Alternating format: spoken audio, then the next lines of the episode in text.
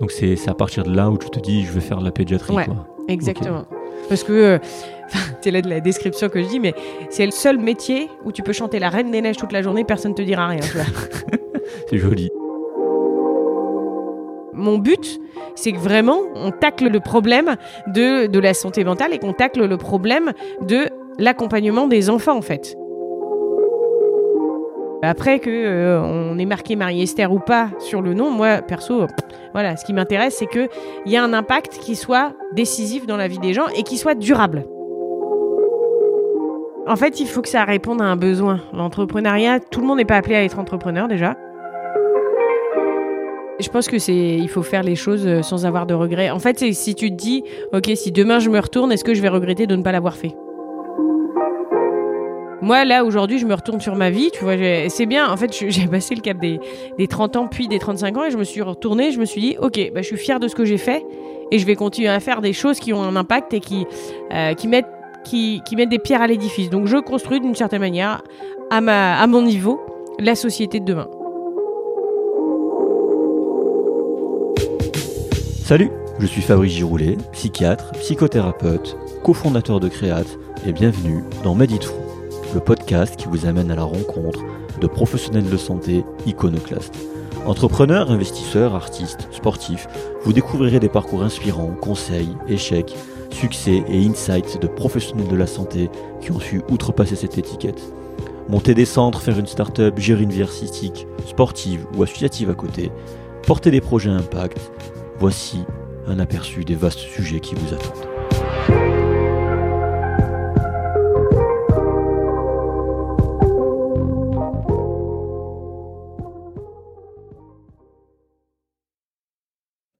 Alors, je suis très heureux, juste avant de commencer cet épisode, de vous parler de notre sponsor Medere, M-E-D-E-R-E, anciennement NES Formation. Pour rappel, c'est vraiment l'organisme de formation médicale continue chez qui vous devez aller. Je me forme toujours avec eux et honnêtement, c'est toujours autant la folie, c'est toujours autant excellent.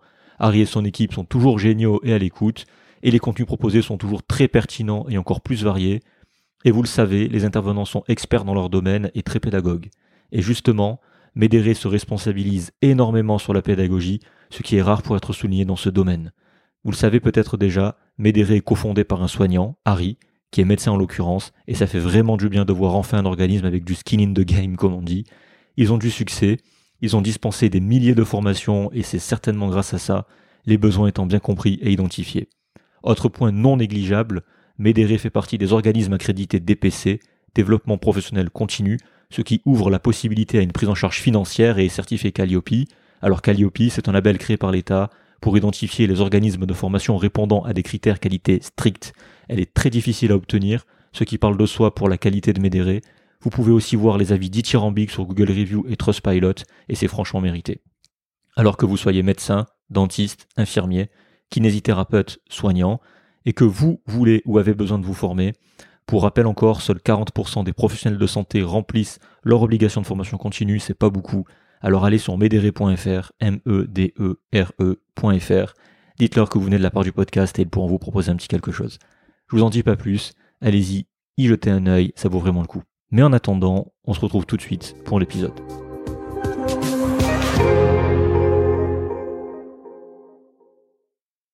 Y a une règle en fait dans, dans, dans ce podcast qui est qu'en fait je dis pas quand je commence à enregistrer. D'accord, ok. Donc en fait tu sauras pas quand ça commencera. Peut-être que même ça commence déjà en fait. Depuis tout à l'heure sans que tu le saches. sait Qui sait? C'est ça. Donc voilà, c'est euh, c'est la marque de, de fabrique de, de ce podcast.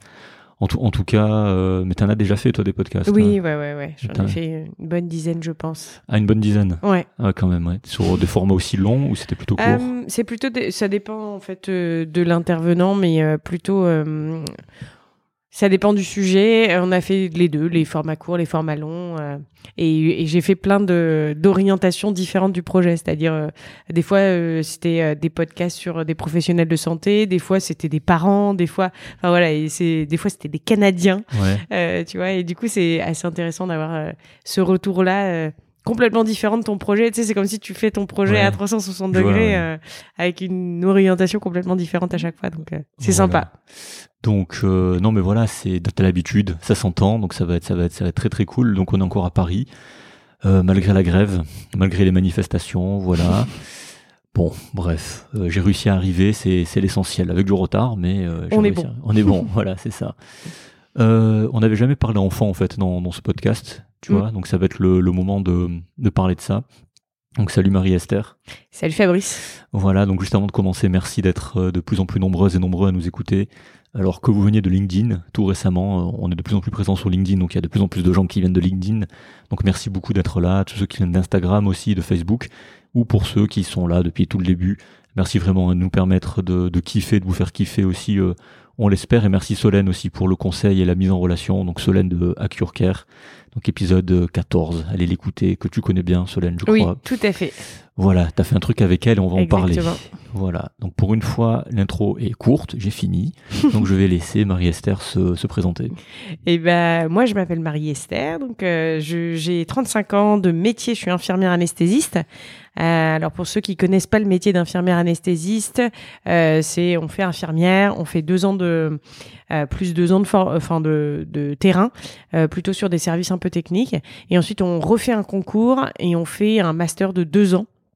Euh, encore en alternance et euh, on va dans les dans les lieux de stage, on fait des cours, etc. Et ensuite, on devient infirmière anesthésiste. Donc, on travaille dans les blocs opératoires, au SAMU, en maternité. Voilà, on a plein de d'endroits où on peut travailler en tant qu'infirmière anesthésiste, mais ma- majoritairement sur des soins plutôt euh, euh, techniques et, euh, et critiques et ou critiques. Donc, voilà. Ok, c'est tout. Oh, je pourrais raconter Ouais. plein de trucs, mais si je commence à raconter ma vie là, euh, a priori, on en aura pour plus que deux heures. non, non, j'ai j'ai aussi, euh, on a cofondé une euh, une start-up avec Anissé, mon associé, euh, justement sur le sujet de la santé mentale euh, en des parler, enfants, ouais. et on va en parler juste après. Donc euh, voilà, C'est plein de plein de choses. Ma vie est plutôt riche. Alors, alors moi, je t'ai stalké sur Internet. Alors, j'ai pas vu les 10 podcasts, j'ai pas entendu les 10 podcasts. Je sais pas s'il y en a certains qui sont pas encore sortis ou qui vont sortir. Ouais. J'en ai- ouais. Bah, des, oui, il y en a encore euh, quelques uns. D'accord, voilà. Donc, si on récapitule, juste pour comprendre, tu es infirmière anesthésiste, comme tu l'as dit, tu bosses à l'hôpital euh, Necker. Tout à fait. Hôpital Enfants Malades, hein. donc Ouais. pour ceux qui connaissent pas, c'est l'hôpital des enfants. Mm. Donc à Paris, tu es aussi membre euh, de la commission nationale de recours et d'arbitrage de la Croix-Rouge. Ouais, bah dis donc. Voilà. Ça, on va en Je suis parler. bénévole, effectivement, à côté. On va en parler rapidement. Tu es membre du collectif Femmes de Santé. Ouais. Ça, je veux qu'on en parle parce que la dernière fois, j'ai complètement oublié avec Anne-Sophie Ouais. d'en parler. Et puis, euh, surtout, ton travail de master, si j'ai bien compris, tu as conduit à développer Ouais. Coalou en 2019. Tout à fait. Donc une app de santé mentale pour les enfants. Mm. Et plus précisément, si je dis pas de bêtises, tu, tu, enfin, tu me reprends si je dis des bêtises, c'est dans la gestion des émotions pour les enfants, c'est ça? En fait, on a, ouais, on a un peu euh, deux projets. On en a un qui, qui est dans les établissements de santé où on accompagne les parcours de soins. Et on va faire du suivi en amont et en aval de la prise en charge, donc euh, préparation psychologique, impact sur l'anxiété, et puis ensuite on va suivre la douleur et l'apparition des troubles du comportement. Ça c'est sur euh, Ouais. les hôpitaux. Et on a un deuxième produit qu'on détaillera un petit peu plus loin, Alors, parfait. euh, qui sera plus euh, effectivement sur la gestion des émotions, etc. Ok, parfait. Mais je teaser, Ouais, j'en dis pas plus. Voilà, et juste justement, bah, par rapport à ça, sur la gestion des émotions, tout ça, j'ai noté, j'ai vu que c'était basé sur de la TCC, donc la Ouais. thérapie cognitivo-comportementale. Je dis ça, j'insiste, parce qu'en santé mentale, bon, moi qui suis psychiatre, chez l'enfant, on associe souvent en fait enfant et approche psychodynamique et psychanalytique, voire systémique, mais très rarement TCC. C'est très rare de trouver des pédopsychiatres en fait euh, formés à la, à la TCC. Donc voilà, ça fait plaisir de, de voir que je défends ma paroisse. Ah bah, super. Bon, là, il faut, il faut remercier aussi, il faut rendre à César ce qui est à César. C'est la psychologue euh, qui a bossé avec nous, Stéphanie, euh, qui, a, qui, a, qui a partagé cette approche justement des TCC. euh, voilà. Euh, rendons à César ce qui est à César. Parfait. Et puis, donc, euh, j'aimerais qu'on aborde avec toi dans cet épisode, donc from scratch, donc depuis le début, Ouais. comment on passe en fait d'un travail de master, d'une idée à un produit, à une offre et plus largement donc à une start-up. Euh, Avant que j'oublie, on accueille dans cet épisode un petit invité juste à côté de toi, comme ça les gens peuvent imaginer le setting. On verra comment ça se passe, mais là il fait la sieste euh, tranquillement. Tu le surveilles comme le lait sur le feu. Et j'ai beaucoup de questions, on va commencer tout de suite. Euh, alors euh, revenons rapidement, hein, ou pas, c'est toi qui décides sur ton parcours, pourquoi tu as choisi de, de faire euh, infirmière? Euh, moi, je vais faire prof de sport quand j'étais ado. D'accord. Rien à voir. Rien Enfin, à pas, pas, pas rien à voir quelque part, mais euh, en tout cas, j'étais euh, j'étais très sportive et, euh, et j'aimais ça. Et, euh, et puis, c'était l'époque où j'ai discuté avec, euh, vous savez, avec euh, ma maman qui me, qui me dit T'es sûr tu veux faire ça? Enfin, tu sais, c'est toujours la question avec les parents ou euh, est-ce que tu as un débouché sur ton travail? Euh, et puis finalement, euh, je me suis réorientée sur infirmière, qui s'est avérée une, être une vraie vocation en fait. euh, Enfin, on parle souvent de vocation un peu comme les nonnes, euh, et c'est intéressant parce que tu sais, ça fait écho à, toutes ces conversations sur euh, sur une infirmière, c'est quoi, etc. Et, et je pense qu'on aura aussi l'occasion d'en reparler sur la, la vision de l'infirmière aujourd'hui.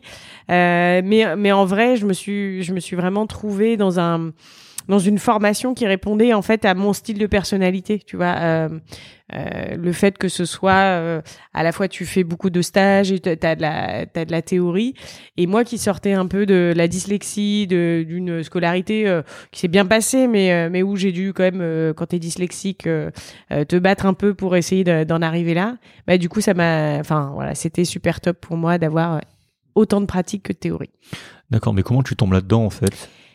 Euh, Bon, prof de sport et infirmier, il y a un gap quand même. Donc comment tu Non, j'aimais bien prendre soin des gens. Je pense que j'ai Ouais. un très très fort côté empathique. Je, je, je- voilà, même aujourd'hui, je pense que je, je, avec les gens quand je discute, j'ai un très fort côté empathique sur. Je comprends leur souffrance et je suis capable de comprendre un peu ce qu'ils vivent. Et, euh, et j'aime accompagner, j'aime euh, conseiller parfois, et j'aime écouter. Parce que que- question piège, t'as beaucoup souffert de la dyslexie? Ouais, ouais. Enfin, moi, je donc euh, je suis pas très très vieille, mais j'ai 35 ans aujourd'hui. Ouais. Et euh, à l'époque, en fait, ça se, ça se diagnostiquait pas tant que ça. Enfin, moi, je viens de Reims, en Champagne-Ardenne. Et tu vois, j'ai fait mes études. J'ai appris très tard que j'étais dyslexique, quasiment un peu au collège, Ah oui. euh, tu Ouais. vois. Et à l'époque, je pensais juste que j'étais nulle en français. Donc, euh, je, je confondais les F et les V, les choses comme ça. J'étais, ma mère m'emmenait chez l'orthophoniste, mais moi, dans ma tête, je ne savais pas que j'étais dyslexique et ce que ça, vous, ce que ça pouvait dire? Aujourd'hui, un dyslexique, euh, il a le droit euh, à, à- à du temps complémentaire, à des outils. On a même des lunettes pour t'aider à lire. Moi, je galérais à lire. Enfin, tu vois. Donc oui, ça crée énormément de résilience aussi, et ça Ouais. faut le dire. Et c'est aussi pour encourager à tous ceux qui sont dyslexiques, qui écoutent ce podcast. Euh, la dyslexie ne vous définit pas en fait. Euh, c'est voilà, c'est un, c'est une forme de handicap invisible. Hein. On va pas se mentir que euh, forcément quand le, le parcours scolaire, hein, enfin il y a que ça qui te permet d'accéder à des études supplémentaires. Euh, bah à un moment donné, la, la dyslexie, tu peux vivre avec. C'est difficile, mais ça fait de toi une personnalité très forte. Il faut trouver des domaines dans lequel tu es valorisé et c'est pour ça que je voulais faire prof de sport parce que le sport je m'en sortais super bien ça Ouais. nécessitait pas tu sais que j'écrive quoi que ce soit Oui. et donc du coup euh, c'est comme ça que j'ai voulu faire prof de sport et puis finalement euh, bah, infirmière euh, voilà c'était pour malgré ma dyscalculie ce qui était assez marrant parce que tu vois tu Ouais. peux dire sur le calcul de Ouais. dose ou des choses comme ça finalement ça s'est super bien passé parce que tu trouves plein de mécanismes d'adaptation euh, assez intéressants Donc c'est un choix personnel euh, juste après pour dire pour avoir un job en fait parce que tu disais tes parents disaient t'es sûr d'avoir un job derrière ou c'est Ouais, il y avait ça, il y, avait ça, mais mais il y avait aussi une conviction profonde que euh, que derrière, en, y réfléchissant plus largement, tu sais, tu peux avoir une première idée, puis en prenant du temps pour réfléchir par rapport à ta personnalité, par rapport à ce que tu veux faire. J'avais aussi toujours euh, rêvé de faire de l'humanitaire. C'était Ouais. un truc qui me qui me passionnait euh, parce que j'a- j'avais grandi dans un milieu euh, euh, un peu religieux aussi et euh, et du coup tu sais c'était un peu le, le rêve d'aller euh, d'aller servir en Afrique entre guillemets tu sais c'était Ok. les, les rêves des années 90 et euh, puis bon euh, avec mon expérience Croix-Rouge finalement ça s'est concrétisé d'une autre manière et on peut-être qu'on y reviendra tout à l'heure aussi Parce que euh. t'es parti en Afrique du coup? Ouais, tout à fait. Ouais, ouais, ouais. En fait, euh, du coup, quand je suis, j'ai fini mes études dans une école d'infirmière Croix-Rouge C'était à Troyes? À Non. Châlons-en-Champagne. Châlons-en-Champagne. Alors, je sais pas si tu Pourquoi- vois où c'est. À Troyes, 50 ouais. km, parce que j'ai travaillé à Troyes. Ah en fait. d'accord, c'est pour ça. À 50 km de Reims. Ouais. Et en fait, c'était une école Croix-Rouge française. Et à la fin de mes études, quasiment sur le dernier, euh, la dernière année, on nous propose un concours pour aller euh, en Italie pour les 150 ans de la Croix-Rouge française. Un concours. Un concours, ouais, à l'époque. Et euh, comme il y a, hum, on a 15 000 étudiants à la Croix-Rouge française, et ben en fait, c'était un concours pour tous les étudiants. On a fait un super projet avec mes copines, et, euh, et du coup, on a gagné. On est parti à Solferino pendant cinq jours, tout frais payé entre guillemets par la Croix-Rouge. Et en fait, c'était une vraie découverte d'un milieu euh, qu'on connaît pas euh, quand on fait ses études d'infirmière, où on découvre des gens de, de tous les pays. Donc, j'ai rencontré des gens de Wallis et Futuna, euh, enfin voilà, du bout du monde. Et en fait, ce qui était vraiment bien et ce que j'ai aimé, c'est que c'est des gens qui partagent tes valeurs alors qu'ils sont, enfin, déjà tu les as jamais vus avant et ils viennent d'un autre, euh, enfin, d'un autre continent, euh, enfin, ils viennent d'ailleurs. Et, euh, et ça, ça m'a passionné. Et là, j'ai commencé à m'engager. Euh... Et t'as- fait quoi là-bas, plus précisément? Et ben, en fait, alors, euh, c'était, euh, il y, avait beaucoup d'ateliers, des workshops. Ok. Et donc, euh, je suis allée notamment sur un workshop euh, sur tout ce qui était les catastrophes, la préparation des catastrophes et euh, la réaction euh, pendant les phases d'urgence. Et ils avaient ce qu'ils appellent des ERU, des équipes de réponse d'urgence. Et c'était des médecins, des infirmiers. Donc ça, ça m'a plu. Et j'ai rencontré euh, un médecin espagnol qui présentait ce qu'il faisait. Et là, je me suis dit, ouais, il faut m'engager et tout ça. Et la Croix-Rouge française commençait aussi une division jeunesse dans, dans sa politique euh, jeunesse qu'il voulait appliquer. Et c'est comme ça que je suis rentrée à la Croix-Rouge française et je suis devenue bénévole à 21 ans à peu près. D'accord. Mais le projet qui t'a amené à faire ça, c'était quoi rapidement? Euh, et ben en fait, on a on a développé comment accompagner les personnes âgées dans un quartier de Châlons en Champagne D'accord. et c'était comment lutter contre l'isolement social de ces personnes-là en fait. Et l'idée c'était de créer euh, une sorte de enfin de prendre un camion de neuf places, tu sais les neuf places et- Ouais. et d'aller faire le tour euh, du quartier, d'aller euh, ramener les personnes âgées dans un seul et de faire de l'animation pour ces personnes âgées pour qu'elles soient moins seules. Donc lutter contre l'isolement des Et au personnes final, âgées. ce projet, il allait plus loin. Euh, il s'est il s'est concrétisé de Ouais, manière différente, pas forcément avec nous. Euh, Ça clairement, euh, je peux pas euh, voilà dire ça. Mais par contre, la présidente du coup, elle a créé des haltes répit euh, détente Alzheimer, un super projet que vous devriez aller voir si vous avez un parent qui a Alzheimer. C'est la Croix-Rouge française qui a qui a créé ça avec la présidente qui s'appelait Elisa Scheyer. Et en fait, c'est pour permettre aux aidants de souffler un petit peu quand ils ont une personne en situation euh, bah, qui a Alzheimer. Et, euh, et du coup en fait ils ont vu énormément de progrès même pour les gens qui, a- qui ont Alzheimer. Donc euh, tu viens une après-midi la personne euh, euh, enfin tu déposes entre guillemets la personne avec des bénévoles qui sont Ouais. formés spécialement à la prise en charge des, des patients qui ont Alzheimer. Ils font des activités ensemble et ça permet de souffler un petit peu pour les aidants. Et donc du coup ça lutte contre l'isolement aussi ça permet d'aider les aidants. Donc super projet je recommande. Bah, cool. Ça s'appelle comment euh, les haltes, répit, détente, Alzheimer, on peut les trouver dans les, dans Donc, les Croix-Rouges. Dans Google, tu tapes ça. Ouais, tu tapes ça, tu tapes Croix-Rouge française et, tu, tu- et Alzheimer Bon, et on tu vas voir. mettra, on mettra de- le lien dans, Ouais. dans, dans, dans l'épisode. Euh, donc, t'as donc as kiffé tes études en fait. Ah bah ouais, moi je me suis éclatée. euh, Ouais. bah parce qu'en plus je me suis, enfin je me suis découvert que j'étais douée là-dedans. Alors que tu sais quand t'as passé, alors ça, Ouais. ça paraît un peu dérisoire quand on dit ça, mais quand t'as passé ton ton enfance et ton adolescence à l'école à à battre, à te battre pour être doué. Enfin, et quand je dis doué, c'est juste avoir des bonnes notes parce que c'était ça, moi, mon référentiel. Et que là, d'un seul coup, dans les stages, t'as des notes extraordinaires parce que bah, c'est ton intelligence émotionnelle qui compte autant que tes compétences techniques, que tes compétences intellectuelles, bah du coup ça, euh, là tu te sens pousser des ailes, là tu revis quelque part. Et là je me suis vraiment, enfin j'ai encore plus assumé mon choix de devenir infirmière. Ouais, c'est une vraie passion. Ok. Je m'éclate dans mon métier. Bon, ben parfait.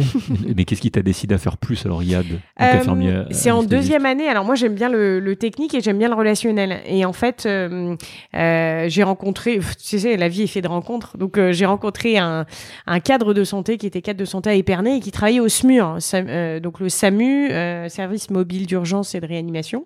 Et en fait, le gars me dit, mais écoute, t'as qu'à faire. Lui était infirmier anesthésiste. Il me dit, écoute, si tu si t'aimes bien ça, va faire infirmier anesthésiste parce que tu vas encore plus s'éclater.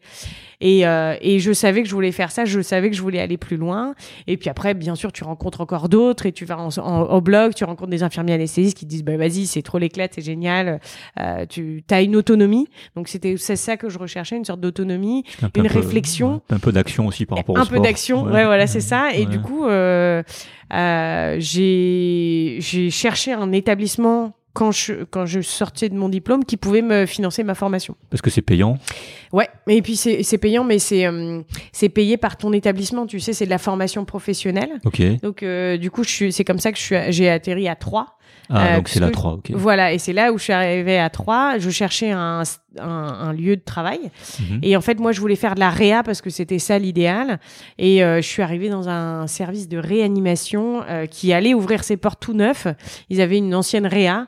Et on est, ah, tu sais, en plus, moi qui aime bien la technologie, qui est un peu geek, on rentrait dans un truc tout neuf avec les, tu sais, les respis tactiles, les scopes Ouais, tactiles. Vois, ouais. En 2009, tu vois. Donc, Ah oui, c'est a- Ah oui, c'est la révolution en Enfin, 2009. voilà, oui, c'est oui. tu passes euh, le scope, euh, le scope où tu tournes le bouton et tu galères à, euh, à le scope tactile. Ouais, et en plus, bien, ils finançaient financer les formations d'infirmiers anesthésistes. Ok, je savais pas que c'était payant à l'interne en fait. Euh, ouais, bah si, si, c'est des formations qui coûtent entre euh, ouais, 8000 euros à peu près. Ah, quand même, ouais, pour Ouais, deux ouais. ans, ouais. Ouais, ouais, c'est ça. D'accord. Euh, donc voilà. Bah, c'est toutes les spé d'infirmières euh, derrière. Tu sais, tu peux faire puère, tu peux ça, faire euh, cadre. Psy, non. Euh, non, Psy, c'est pas une spé Non. Ok. tu peux faire euh, bloc opératoire et euh, anesthésiste. Ah oui, les vrais spé. ok. Enfin, Voilà, les vrais spé. reconnus, diplôme d'État. C'est ça, exactement. Et maintenant, en fait, ils ont fait un, un truc pour qu'on ait un équivalent grade master. D'accord, Voilà. Pour que euh, tu puisses faire des VAE plus tard, etc. D'accord, mais là, là t'étais à ce moment-là chez les adultes. Chez les ouais. enfants déjà. Non, non, non. Je, là, je suis chez l'adulte. Quand j'arrive à 3, je fais de la réa adulte. Euh, pendant deux ans et demi, j'ai un super chef de service, Monsieur Simon, euh, qui me, qui, qui me booste bien et qui m'aide malgré mes difficultés. C'est-à-dire que, tu sais, quand t'es dyslexique aussi, t'as une mauvaise estime de toi. Tu penses que tu peux pas y arriver. Et, euh, et j'ai eu un super chef de service qui était vraiment derrière moi et qui m'a boosté en disant, mais vas-y, tu peux y arriver. Et, et, et il m'a aidé à progresser, à comprendre les choses et, et du coup, j'ai tenté mon concours. Je l'ai loupé la première année. Hein. Euh, quand même, je n'avais pas beaucoup euh, préparé la première année. La deuxième année, là, par contre, j'ai bûché et, euh, et je l'ai, je l'ai tenté, je l'ai eu. Donc, je suis Oh. repartie à Reims. Ouais. Et puis, j'ai fait mes études pendant pendant deux ans. Ok, parfait. Pareil, vrai kiffance aussi. Ouais. euh, ouais. Parce que là, du coup, tu découvres un autre métier et on t'emmène plus loin. C'est-à-dire qu'infirmière, on t'apprend des choses et là, on t'apprend à réfléchir. Ce qui est encore un, un, un pas plus loin, tu vois. Et ça, c'est top. Ouais. Franchement, c'est top. Et t'arrives du coup euh, chez les enfants plus tard? Euh, ouais, nettement plus tard, en fait. euh, Enfin, nettement plus tard. Pas vraiment. Pendant, t'es obligé de faire un stage de pédiatrie quand tu vas, quand tu fais tes, tes études d'infirmière anesthésiste. Et c'est là qu'il y a le déclic. D'accord. C'est là où tu t'es dit je vais faire Euh, des enfants. ouais, je fais de la pédiatrie à Châlons-en-Champagne, au CHU de Reims. Et euh, en fait, il y a un établissement qui fait que de l'enfant, il y a un établissement qui en fait pas souvent. Mhm. Et du coup, c'est de là qu'une situation euh, m'interpelle et j'en fais mon mémoire de master. D'accord, on va en parler juste Ouais. après. Donc c'est à partir de là où tu te dis je vais faire de la pédiatrie Ouais. quoi. Exactement. Parce que euh, c'est- la, la description que je dis, mais c'est le, seul métier où tu peux chanter la Reine des Neiges toute la journée, personne te dira rien. C'est joli. Joliment J'aime bien. C'est joliment C'est le métier où t'envoies du rêve. C'est la, deuxième du rêve. Voilà ça. Ouais. À, à qui? Aux enfants, oui. Aux enfants. Oui, parce que Mais même aux adultes, hein, euh, parfois, euh, tu peux faire quand même pas mal de choses avant l'anesthésie pour qu'ils partent dans un rêve super sympa. Je fais souvent l'hôtesse de l'air, mais D'accord. Bon, pour les aider à partir. on va en parler justement. Ouais. Euh, juste avant de parler de ça, euh, la commission d'arbitrage Croix-Rouge, c'est quoi en fait? Alors, euh, Oh. si je reprends mon parcours Croix-Rouge, du coup, parce que parallèlement, euh, je fais ça, mais parallèlement, je suis toujours bénévole. Mhm. Et donc, euh, je, hum, je deviens administratrice nationale. Donc, je fais partie du conseil d'administration de la Croix-Rouge pendant huit ans. Euh, et ensuite, après euh, mes huit ans de mandat, euh, donc j'arrête ces mandats-là et je passe sur un mandat de commission nationale de recours et d'arbitrage. Donc c'est de la gestion de conflits, euh, souvent entre, ça peut être entre bénévoles et en fait c'est une commission qui euh, qui va analyser les circonstances euh, qui ont déjà été analysées au niveau local ou, ou départemental et nous on va apporter un peu comme un comité d'éthique quelque part pourrait le faire, c'est tu vas analyser la situation et tu vas rendre un avis qui est l'instance la plus haute quand tu as une gestion de conflit. Conflit entre qui et qui? Ça peut être entre bénévoles, d'un point de vue, enfin ça, euh, ça peut être tous les acteurs de la Croix-Rouge française. D'accord, mais c'est entre eux, entre les, avec les patients, non? Euh, alors ça, non non, c'est souvent, euh, non non, c'est pas avec les patients, c'est plutôt entre bénévoles. euh, donc celui qui va être président de l'unité locale euh, de, de tel de tel endroit avec un bénévole ou des bénévoles entre eux ou Mhm. voilà. Ouais, donc t'as beaucoup fait de l'associatif, quoi. Ah ouais, j'ai, ouais ouais, j'ai, ça fait depuis mes 21 ans et j'ai 35 ans. Ça fait 14 ans, quoi. C'est ça. Mais on voit pas le temps passer, hein, en vrai. Hein, c'est Avec tout ce que tu fais, oui, Voilà. ça peut passer vite. ouais. Et puis après, j'ai beaucoup voyagé avec la Croix-Rouge aussi, euh, Ouais. du coup, parce que j'ai, euh, j'étais représentante euh, de la Croix-Rouge française à l'étranger sur des, sur tous les meetings euh, institutionnels. Ouais. Donc euh, voilà, du coup, j'ai, j'ai voyagé dans une dizaine de pays pour la Croix-Rouge, et puis j'ai été formatrice d'une formation sur le changement des mentalités des jeunes. Et du coup, voilà, hyper intéressant. Et puis, j'ai- fait aussi euh, commission jeunesse de la Ouais. fédération. Bref, tu vois, Ok. pour en parler aussi des heures, mais c'est un autre Ouais. podcast qu'il faudrait faire. Juste une question, what the fuck qui me vient comme ça? Adriana Carambeu, la Croix-Rouge, c'est. ouais, c'est une nana super engagée. Euh, moi, je l'ai toujours connue. Hein. Euh, Elle est là depuis. Je ne saurais pas dire son engagement en tant que bénévole. Ouais. Euh, c'est une nana hyper sympa, hyper accessible. Ouais. Euh, ouais, ouais, franchement. euh, Enfin voilà, ce qui est, ce qui est bien, c'est d'aller au-delà de l'apparence, Ouais. et, et c'est ce type de personne-là qui est très profonde et qui a, Ouais. qui a un vrai cœur pour les gens et une, une gentillesse et qui s'engage pour des causes euh, qui lui tiennent vraiment à cœur et c'est ce qu'elle fait pour la Croix-Rouge française et on leur remercie. Ouais, parce que tu es souvent en contact avec elle euh, par ton engagement de Alors c'est pas moi spécialement, hein, c'est j'allais dire c'est une égérie. euh, Enfin voilà, c'est Ouais. elle qui représente la Croix-Rouge française sur certains événements. Ouais. Donc euh, moi je l'ai déjà rencontrée, je pense deux fois, mais pas personnellement. On n'a pas une relation. J'ai pas son 06 pour être très honnête si c'est ça ta question. Ah mince. Voilà, mais non, j'ai rencontré des gens. bah, en fait, la Croix-Rouge française, ce que j'aime dans le bénévolat, c'est qu'en fait, Ouais. on regarde pas à tes compétences. On regarde pas ta formation, c'est ça que je veux dire.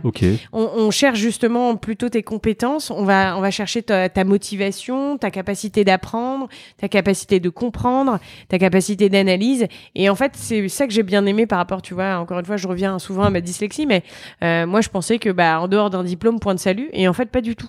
Euh, Il y a plein de gens à la Croix-Rouge qui sont extraordinaires, euh, qui n'ont pas forcément de diplôme et qui font des choses extraordinaires et qui, qui les amènent parfois à reprendre leurs études ou pas et, et qui ont des parcours euh, de vie euh, qui fait qu'ils atteignent des. Enfin, tu vois, ils vont aller discuter avec des ministres et, et, et ça, c'est c'est top. Donc, euh, ouais, moi, j'ai rencontré des, des gens extraordinaires et ça m'a permis de.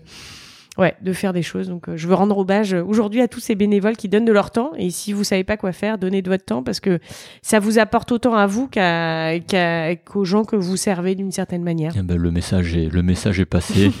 Euh, avant que j'oublie, est-ce que tu peux nous expliquer euh, qu'est-ce que c'est en fait le collectif Femmes de Santé et quel est ton Ouais. rôle là-dedans? C'est quoi le but en fait? Alors collectif de femmes de santé, moi j'ai été j'ai été nommée en 2020, tu sais, ils, ils nomment. Alors je sais absolument pas comment ça marche. D'accord, vois, ok. c'est- alors c'est un collectif qui a été euh, qui a été créé. Euh, L'objectif c'était réellement de réunir les femmes qui travaillent dans la santé et de les mettre en avant. En fait, le, le constat était assez simple, c'était que souvent quand tu étais une femme, euh, bizarrement, tu sais, sur les plateaux télé, c'est toujours des hommes. Je vais pas dire, je vais pas tomber dans le cliché, mais ils sont plutôt blancs et, et ils ont plutôt euh, des titres et, euh, et on voit pas souvent de femmes. Et on en a vu plus dernièrement sur le Covid parce qu'on a insisté en disant mais il y a des femmes qui sont tout aussi bien que les hommes. Hein, c'est pas pour faire un comparatif, Ouais. c'est juste pour dire il faut une certaine représentativité. Et donc ce collectif a été créé à partir de là. Euh, et en fait l'idée c'était de mettre en avant des parcours de femmes qui travaillent dans la santé, euh, qui soient bénévoles, associatifs, patients, euh, voilà. Et moi je suis rentrée dans le collectif en 2020 et ils Mhm. mettaient en avant neuf personnalités. Euh, et ils mettent chaque année en avant euh, des femmes euh, qui, qui ont des parcours plus ou moins extraordinaires. Moi, j'ai eu la chance d'être avec euh, avec euh, par exemple une nana qui refait des je, je- qui fait des tatouages pour les femmes qui ont des cancers du sein sur le sein. Je vois qui c'est. ouais. Voilà, c'est ça. Je, je suis désolée, son nom Et Je vois m'échappe. qui c'est. Voilà, il y a des des, des, femmes cardiologues qui ont créé les Je vois qui tu parles, femme cardiologue. voilà, c'est ça. Enfin bref, il y a, y a- y a plein de, il y a des patients qui sont dedans. Enfin voilà. Et l'idée c'était de réunir, voilà, sous forme d'un collectif. Et maintenant ce collectif-là, euh, bah, il va faire des événements. Ils ont un, un business model où en fait ils vont aller dans les dans les entreprises, ess- essayer de favoriser justement la discussion, la place de la femme. Enfin voilà, remettre la place de la femme au bon endroit euh, quand parfois elle a été un peu euh, négligée. Donc du coup, tu es membre de ce collectif Ouais, encore à tout ce à jour. fait. Ouais, Ok. Donc vous êtes combien, tu sais? Je saurais pas dire. Non. Beaucoup, non? Ah oui, Ok. ouais, ouais, parce que chaque année, euh, chaque année, euh, on augmente euh, le nombre, mais je, franchement, je, je ne saurais pas dire. Et vous faites, des- vous faites des soirées entre vous, des events, des C'est rencontres ça. Ils ont des. Alors, j'y participe pas toujours. Ouais. Euh, il faudrait euh, contacter Alice de Maximi. Euh, si vous avez, d'ailleurs, si vous voulez rentrer dans le collectif, n'hésitez pas à la contacter. Elle est joignable sur LinkedIn. C'est Alice qui a créé le, le, euh, le collectif. Et euh, en fait, ils font des événements régulièrement, euh, les états généraux de la femme dernièrement. euh, et en fait, ils essayent de réunir pouvoir public, enfin associations, vraiment tous les acteurs autour de la table pour mettre en avant euh, bah, l'heure de la journée de la femme, des droits de la femme, pardon, notamment la journée de la droit du droit des femmes, pardon je vais corriger. Euh, ils, ils ont mis en place, enfin, ils ont fait les états généraux de la femme, etc. Donc, ils ont fait pas mal de choses. Euh, N'hésitez pas à aller euh, rejoindre la communauté et, et, et aller voir sur les réseaux sociaux aussi ce qu'ils font. C'est vraiment top. Ouais. Et là aussi, bravo Alice pour tout ce travail. Ben, on mettra le lien aussi. Ouais, dans- ça va faire l'épisode. beaucoup de Ça va liens, faire hein. beaucoup de liens. Il n'y aura pas la place pour tout décrire, je pense. voilà. Et juste avant qu'on parle de, de Koalou, j'ai une question qui me vient. Toi, ton Covid, donc en anesthésie, réanimation chez Ouais. l'enfant, C'était l'enfer ou c'était différent? Euh, moi, j'ai fait du SAMU parce que tu sais, euh, à Necker, euh, Ouais. on a la particularité d'être infirmière anesthésiste et de tourner sur les blocs opératoires et au SAMU. Ok. Et au moment où on déclare le Covid, moi, je suis au SAMU, donc je reste au SAMU euh, pendant un an, un Donc, an adulte? et demi. Ouais, ok. adulte et enfant. Ok. Les enfants n'ont pas été beaucoup touchés par le Covid. Euh, Ouais. Faut savoir, enfin, en tout cas, il n'y avait pas une symptomatologie euh, grave. On l'apprend un peu plus tard, Ouais. mais au départ, c'est un peu ceinture et bretelle. Donc nous, on a le chef de service, le professeur Carly, qui est le chef du SAMU de Paris, donc euh, qui a quand même un gros rôle à jouer, euh, surtout à Paris, parce que bah, c'est un peu là que tout, que tout commence quelque Ouais. part. Et donc euh, moi, je vais aller faire les premiers transports de patients, euh, aller chercher les patients euh, Covid et, euh, et les emmener à l'époque à, à Bicêtre, au crème, euh, pas à Bicêtre, à Bichat, pardon. Euh, là où il crée les premiers services et donc ouais on va voir des choses assez fortes tu vois. Il y a des images que enfin j'ai une image particulièrement qui me marque justement à Bicêtre où tu vois les réas pleines avec euh, c'est quasiment euh, 12 patients alités comme ça sur le ventre sur le dos euh, des vrais patients de réa tous intubés ventilés avec des respis Euh, ouais ça c'est des images quand même qui qui nous marquent on a été vraiment impacté sur la première vague sur les, les vagues 2, 3, 4, 5, euh, on a été moins impacté parce que les gens étaient plus organisés et savaient, savaient y faire face et savaient quoi faire. Ok. Ouais, donc t'as été dans l'action, quoi. Oui, Voilà, bien Ouais. comme il faut, donc. c'est ça, on s'est pas ennuyé. ouais, j'imagine bien. Ouais. Euh, J'ai cru comprendre que Koalou en fait venait à la base de ton travail de master. Ouais. Alors, est-ce que tu peux nous expliquer justement euh, ce travail de, de, de master Mais d'ailleurs, master en quoi? C'est par rapport à IAD Ouais, c'est ça, exactement. Et donc, euh, moi, je fais. Donc, euh, je t'ai parlé de la situation tout à l'heure euh, Oui. sur deux entre euh, l'accueil d'enfants euh, qui était différent, et je pars de cette situation-là qui me marque et je et je l'analyse, et ensuite, euh, c'est en quoi finalement euh, la prise en charge, enfin comment la prise en charge psychologique des enfants de 4 à 5 ans en, euh, en anesthésie est importante. Et finalement, je vais étudier bah, l'impact euh, de l'anesthésie sur l'enfant. Donc euh, voilà, l'impact psychologique de l'anesthésie sur l'enfant, c'est-à-dire que quand en fait on retrouve en prévalence, c'est 40 à 60% des enfants qui sont stressés avant d'aller au bloc. Ouais. Donc euh, tu vas me dire ouais bon bah stressé c'est normal. Par contre du coup l'anxiété préopératoire, elle va avoir des conséquences en péropératoire et en post-opératoire. C'est-à-dire que ouais.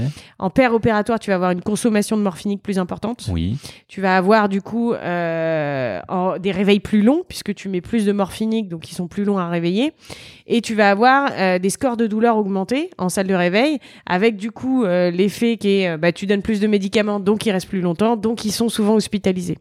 Ok.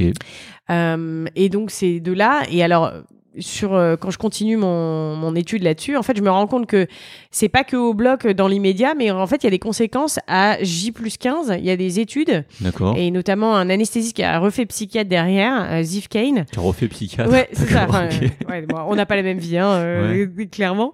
Et, euh, et le gars hyper intéressant qui étudie les troubles du comportement post-opératoire. Chez l'enfant. Ouais, chez l'enfant. Et il te dit que, euh, à l'époque, c'est en 2006, il te dit qu'il y a 44% des enfants qui présentent des troubles du comportement post-opératoire suite à une intervention chirurgicale, Ouais. à type de troubles régressifs, troubles du sommeil, troubles de l'alimentation, euh, et Ok. jusqu'à pouvant aller jusqu'à l'énurésie. Et il retrouve un tout petit faible pourcentage encore un an après. C'est-à-dire, Ouais. donc, on sent bien. Alors aujourd'hui, on dirait, bah, les gens ont été traumatisés, hein, euh, post-traumatique stress syndrome. Je sais pas si on peut le décrire comme ça, mais Ouais. quasiment.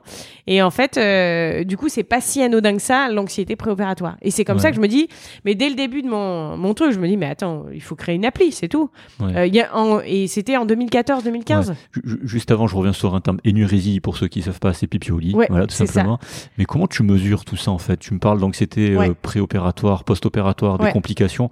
C'est quoi à cet âge-là Comment tu mesures en fait? Alors en fait, il existe des échelles justement. Bah, je fais tout mon travail de recherche euh, sur la donc la euh, il y a une échelle qui s'appelle le MyPass, Modified Yale Preoperative euh, Anxiety Scale. Oui, je la connais celle-ci. ouais. Voilà le MyPass. Et donc le MyPass c'est une c'est une échelle observationnelle et tu vas observer l'enfant, son comportement, son comportement avec ses parents. Tu vas observer comment comment son attitude et ça va te déterminer un score et en fonction de ce score-là, ça te donne une anxiété.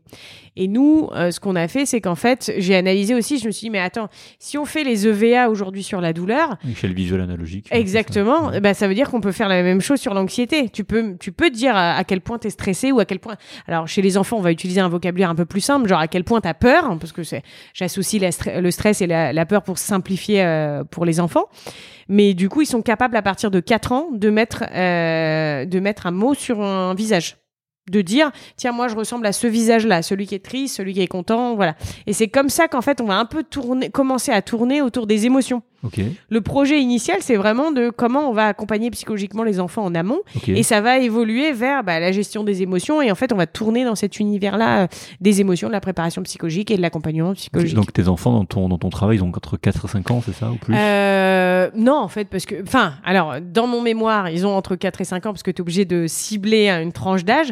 Mais ce qu'on va retrouver dans les études, c'est qu'en fait, l'âge préscolaire est déterminant. euh, Enfin, c'est des enfants qui ont beaucoup plus d'anxiété en âge préscolaire puisqu'ils n'ont pas la maturité pour faire face à, à la situation euh, qui est stressante. Mais ça, c'est une question qui me vient. C'est, imaginons, je suis un enfant, je suis opéré jeune, Ouais. donc à 4-5 ans. Plus tard, euh, est-ce que ce stress, il reste en Oui. fait? Ouais. Bah, si, alors, si tu as eu un événement traumatique, si en tout cas tu l'as mal vécu, Ouais. l'événement est marqué dans ton cerveau et va se ressortir au moment. C'est comme ça que on a des enfants, tu vois, typiquement euh, le cas d'usage euh, pour te pour te te donner un exemple concret, c'est les tu sais les fentes labiopalatines, Oui, les enfants fait. qui vont se faire opérer en moyenne, ils se font opérer quasiment 5 à 6 fois dans leur enfance. Oui, c'est vrai, oui. Et donc tu vas voir que au bout de la troisième fois, quatrième fois, donc ils sont opérés tout bébé, hein. Euh, ils sont opérés à euh, quasiment moins d'un an pour les plus petits. On commence déjà à refermer les lèvres, le, le palais, etc. C'est des enfants qui la quatrième fois, cinquième fois, quand ils arrivent à 6-7 ans, ils en ont ras-le-bol quoi. Et donc si ça se passe pas bien, en fait, bah tu vas entraîner une augmentation de l'anxiété qui était déjà bien élevée initialement. Ouais. Voilà, tu vas entraîner un refus de soins. Donc une agressivité souvent, euh, alors je veux pas dire une agressivité des soignants, mais en tout cas euh, quelque chose où tu vas dire bon bah soit on l'opère, soit on l'opère pas. Ouais. Euh, et donc du coup tu vas entraîner des pleurs. Les pleurs augmentent euh, chez nous le risque de laryngospasme en, en anesthésie. Donc le laryngospasme c'est tes cordes vocales qui vont aller se, se coller l'une à l'autre et empêcher l'air de passer. Et donc euh, le laryngospasme euh, c'est le truc qu'on euh, chez les enfants puisque du coup en fait du coup ils vont désaturer, sans- c'est-à-dire perdre de, de l'oxygène. Et donc, il va falloir nous remettre beaucoup de médicaments. Donc, les enfants qui sont stressés et anxieux euh, et qui pleurent, en qui plus est, avec les sanglots qui vont aller se, qui vont aller titiller les cordes vocales, euh, augmentent le risque de laryngospasme. Et c'est un peu ça que je décris dans mon, dans mon mémoire de master. Donc c'est super intéressant. Ça veut dire que même inconsciemment, euh, tu peux être traumatisé par une opération. euh, Ah, Ok. clairement. Mais tu sais, c'est la même chose que la phobie dentaire, parce que euh, tu- on parlait tout à l'heure de la relation avec euh, avec Solène, mais euh, t'as as 10 à 13% des Français qui, qui souffrent de pho- phobie dentaire. Ok. Et en fait, souvent, c'est un événement traumatisant dans l'enfance. D'accord. Ok. Oui, non, mais ça, oui, ça, ça Bon, fait du sens. ouais. Voilà, ça, ça a du sens, mais en fait, tu te rends compte que ton traumatisme, il peut aller jusqu'à l'enfance, à l'adulte, L'adulte, oui. non, euh, mais ça, à l'âge adulte. Et donc, euh, Ça, oui. moi, mon but, c'était de me dire, bah, que, en fait, ça me dit pas que ça peut pas être prévenu, tu peux pas faire quelque chose, en fait. C'était, bah, ok, on peut faire le constat, on peut continuer à faire le constat, ou on peut Mhm. commencer à agir. Ouais. Et donc, c'est comme ça que qu'est venue l'idée de de faire quelque chose Ouais. pour. Mais, mais pourquoi ce domaine-là? Est-ce que toi, personnellement, ça t'a, ça t'a rappelé un truc ou tu t'es dit, euh, il y a un truc à faire, il y a un truc à améliorer vraiment? Comment euh, pourquoi ce, pourquoi ce sujet voilà, parce en que fait, parce que pour moi, l'enfant, il est euh, il est fragile. Ouais. La- la- parce qu'on me dit souvent pourquoi t- pourquoi t'as fait un projet chez l'enfant et pas chez l'adulte? Mhm. Mais en fait, l'enfant, il a, il a une immaturité à tout point de vue. C'est-à-dire, il a une, une immaturité physique, physiologique. Enfin, tu sais, on, on sait que la vue, par exemple, tu l'acquiers, la vue totale, tu l'acquiers beaucoup plus tard, à, à 6-7 ans. Bah, c'est la même chose sur la psychologie. En fait, il y, y a beaucoup de choses, en fait, l'immaturité. Et donc, pour moi, c'est l'innocence d'un enfant qui est obligé de faire face à un système, parce que t'as pas le choix de te faire opérer quand t'as une appendicite, typiquement. oui, hein. bah Enfin, je veux dire, voilà.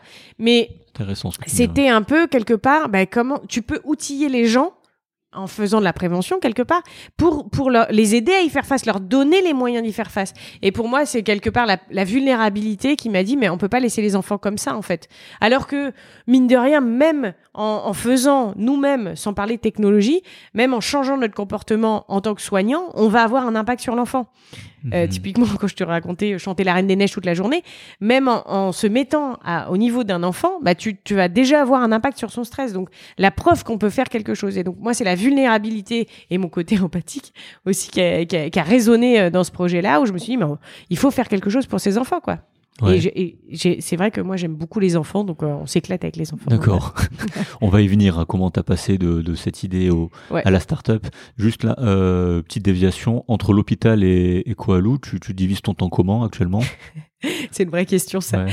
Euh, comment je divise mon temps? Ah, bonne question. Euh, alors, je. tu, donc, tu travailles à temps plein déjà Ouais, là? je travaille à temps En plein. plus, ok. Voilà, je travaille de nuit, de jour et de 24 heures. Oui, ça c'est typiquement un infirmier. euh, voilà, c'est ça. Donc du coup, euh, ce que j'essaye de m'arranger euh, avec l'accord de ma cadre, euh, c'est de faire des nuits. Donc je fais tout le, enfin j'essaye de faire tout le temps des nuits les mêmes jours. Et donc généralement du coup je fais les nuits le lundi et le vendredi, euh, ce qui me permet de bosser le lundi, lundi dans la journée et de bosser le mardi dans la journée, tout en ayant bossé de nuit euh, le mardi. Tiens, j'en profite pour dire un petit fact là, vu que je, je, je sors d'un déjeuner avec Anne-Sophie qui est passée dans le podcast euh, juste avant. C'est elle qui m'a dit justement, je te disais tout à l'heure avant qu'on enregistre, qu'à cause justement des nuits, du rythme, euh, c'est exactement ça qu'ils disent dans l'article, là, du rythme un peu what the fuck, euh, alternance jour-nuit, euh, 12h, 24h. bah, Si vous le saviez pas, je l'ai appris, bah, c'est Anne-Sophie qui me l'a dit, hein, qui, est, qui est infirmière. hein. Euh, c'est qu'en fait, l'espérance de vie des femmes infirmières, déjà, vous savez qu'en France, celles qui ont le plus, enfin, les personnes qui ont la plus grande expérience de vie, c'est les femmes, pas comparé aux hommes. Donc, je sais plus de combien elle est, mais une femme infirmière a une espérance de vie de, en moyenne, 7 ans inférieure à la, en population générale. Mm.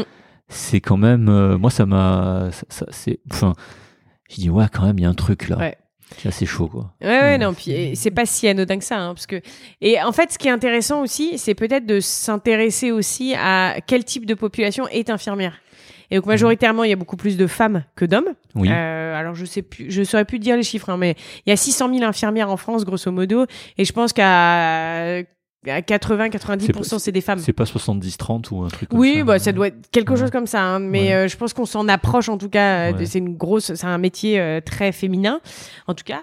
Et où les métiers techniques, euh, par exemple dans ma spécialité, il y a plus d'hommes. Oh, les oui, hommes vrai, euh, ref- refont la partie technique parce que c'est ça qui les intéresse aussi. Ouais. Euh, Enfin, mais pas que. Hein, c'est c'est pas un cliché, mais euh, voilà.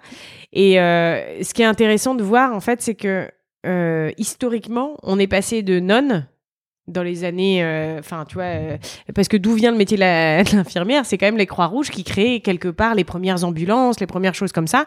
C'était des, des nonnes avant qui soignaient, et puis on est passé de nonnes à infirmières, mais on portait toujours. Il y a, y, a, y a un peu cette idée de soumission, il y a cette idée de, euh, de rôle sur prescription. Donc, euh, tu, tu es dépendante euh, euh, de la prescription d'un médecin, et donc du coup.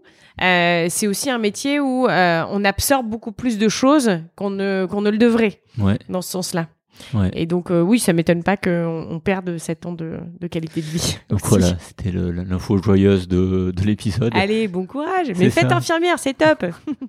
Voilà, juste comment tu as connu le monde des startups et plus largement l'entrepreneuriat? T'avais déjà ça en tête euh, à la fin Euh, de ton... Pas du tout. Pas du tout. Voilà, tu m'aurais dit à 25, à- enfin même à 21 ans en sortant euh, que j'allais créer créer une entreprise, tout ça et encore. Enfin, on reviendra un peu sur la création parce que je je veux pas m'envoyer la gloire. je je l'ai pas fait toute seule.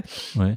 Euh, non, j'a- j'aurais jamais pensé à ça. L'entrepreneuriat, il m'est venu avec mon associé en discutant. C'est-à-dire, euh, euh, c'est fait de rencontres. Après, c'est quand je suis arrivée sur Paris. C'est vrai que moi, je, suis, je viens de Champagne-Ardenne. À l'époque, il n'y avait pas l'environnement et l'écosystème, ce qu'on appelle l'écosystème oui, aujourd'hui. Oui, oui. À Troyes dans l'Aube, il n'y a pas l'écosystème aujourd'hui. Aujourd'hui, peut-être un peu plus, mais il n'y avait pas les, enfin, des incubateurs, des accélérateurs. Ouais, c'est compliqué à ouais, ouais. Voilà, c'est voilà, c'est une très belle ville. Maintenant, progressent, ils font des choses. hein, ils ont ils ont tout le complexe. Mais, euh, mais sachant que t'as Paris à côté, ouais, voilà, mais bah du coup ça, ça écrase un peu les villes autour et, euh, et donc non, j'ai pas j'ai pas pensé à créer une entreprise, ni même quand je pensais à créer l'appli, j'ai pas pensé à créer une entreprise. Mon but c'était de créer une appli. Comment le faire, je savais pas du tout, mais je me suis dit je vais en faire une. Ouais. J'avais Ouais. l'idée de fin, Ouais. comme m'a dit euh, mon, mon directeur de mémoire et arrêtez de penser à la fin, déjà commencez par le début quoi. Donc euh, c'est à force de discussion que tu t'intéresses à ce monde-là. Oui, oui, oui. euh, en fait, c'est mon associé qui, qui un jour euh, m'a pris entre quatre yeux. On n'était pas encore associés. Il m'a dit, bah Marie-Esther, il faut que tu décides ce que tu veux faire. Soit tu veux faire une association. Et auquel cas euh, c'est intéressant, soit tu veux faire une fondation, soit tu veux faire une entreprise. Si tu fais une association, euh, bah tu seras tout, enfin tu vas, c'est le modèle des associations, donc tu vas être dépendant des fonds euh, enfin des autres fonds, tu vas être dépendant des bénévoles et euh, de l'argent qu'on va pouvoir te donner. Si tu veux faire une fondation, il va falloir aller euh, te retrousser les manches et euh, aller chercher pareil des fonds et bah, ton produit il fonctionnera sur un autre modèle, mais c'est aussi intéressant.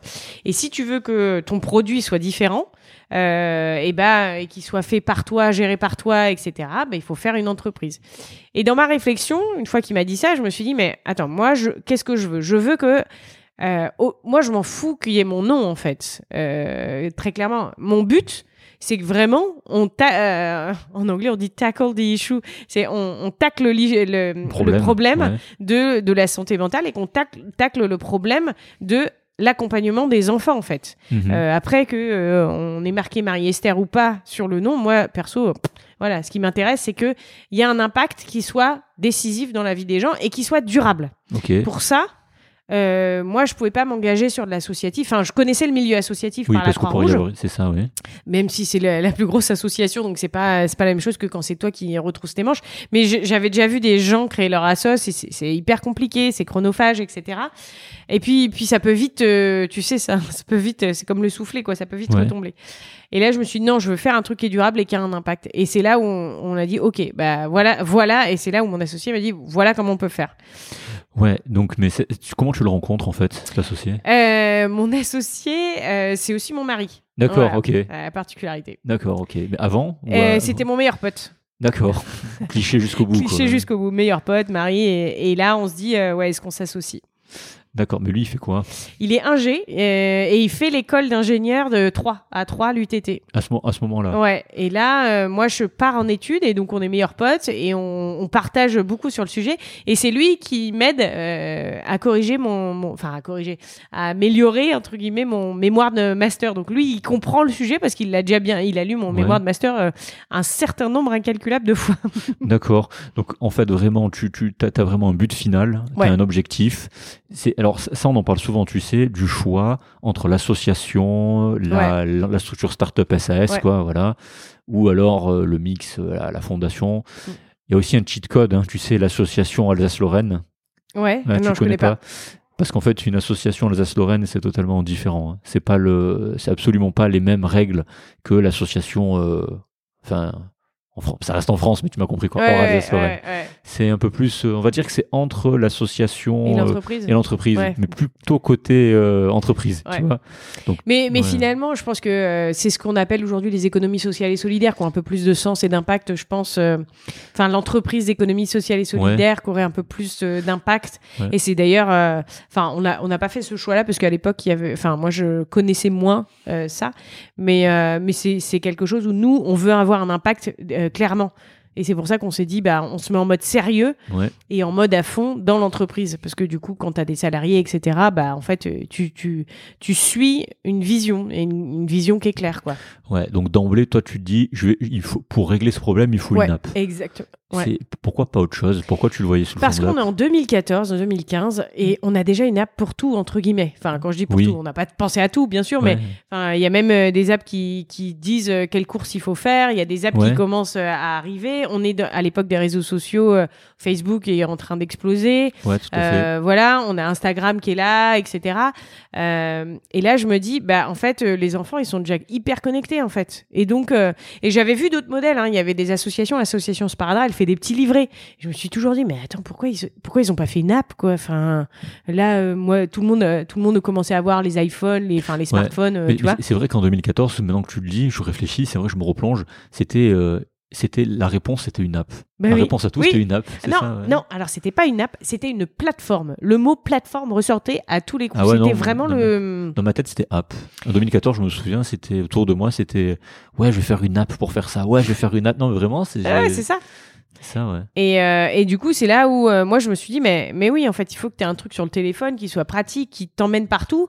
Tu vois, pas que euh, tu peux consulter que quand tu es à la maison ou que quand tu es à l'hôpital. Enfin, je voulais un truc mobile, Ouais. comme, comme un- une app mobile, mais parce que ça. Quand c'est pas, tu vois, le, le sujet de l'anxiété, euh, tu peux pas le calculer ou tu peux pas toujours anticiper quand est-ce que ça va t'arriver Non, c'est l'anxiété. sûr, oui. ouais. Et donc du coup, il faut que ce soit mobile pour que tu puisses y avoir accès à tout moment quand quand ça t'arrive, euh, quand l'excès d'anxiété arrive, quoi. Donc je vois, ouais. Donc tu fais ça, enfin tu rencontres ton futur mari à l'époque qui n'est pas ton, mari, qui est ton meilleur pote.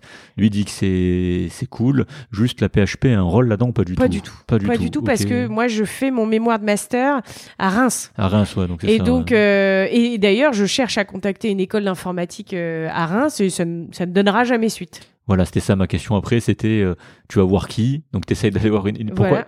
C'est-à-dire une école d'informatique pour faire développer ton Ouais, application? c'est ça. En, en D'accord. disant, faites-moi C'est ce qu'on mignon. appelle. Non, bah oui, mais, moi- mais, mais attends, tu, tu parles d'une infirmière qui a aucune notion. Non, mais de- c'est ça que je trouve mignon en fait. de- C'est- pas. tellement candide et mignon, oui. c'est ça. C'est, bah, tu leur dis, faites-moi un truc, quoi. Ouais. Et euh, tu vois, parce que moi, je connaissais rien à la. Enfin, euh, j'étais geek, mais je sais pas comment on fait. Non, mais je, je- je rigole, parce que moi aussi, en 2014, euh, j'ai fait toutes les bêtises euh, possibles, imaginables avec des applications avec, avec Clément, mon associé actuel. Ouais. Donc c'est pour ça que je rigole, je dis ça en rigolant, parce que moi-même, Bah ouais. vécu. Donc nous, si on était naïfs et candides, c'est pour Bah, ça. euh, complètement. ouais, mais ça. et puis, euh, puis, en fait, on te forme pas à ça dans ton Non, pas du tout, on ne trompe pas Donc ça. c'est bien, bah, c'est comme ça que tu apprends. Il faut, il faut faire des erreurs pour apprendre. Et on t'a reçu comment, juste?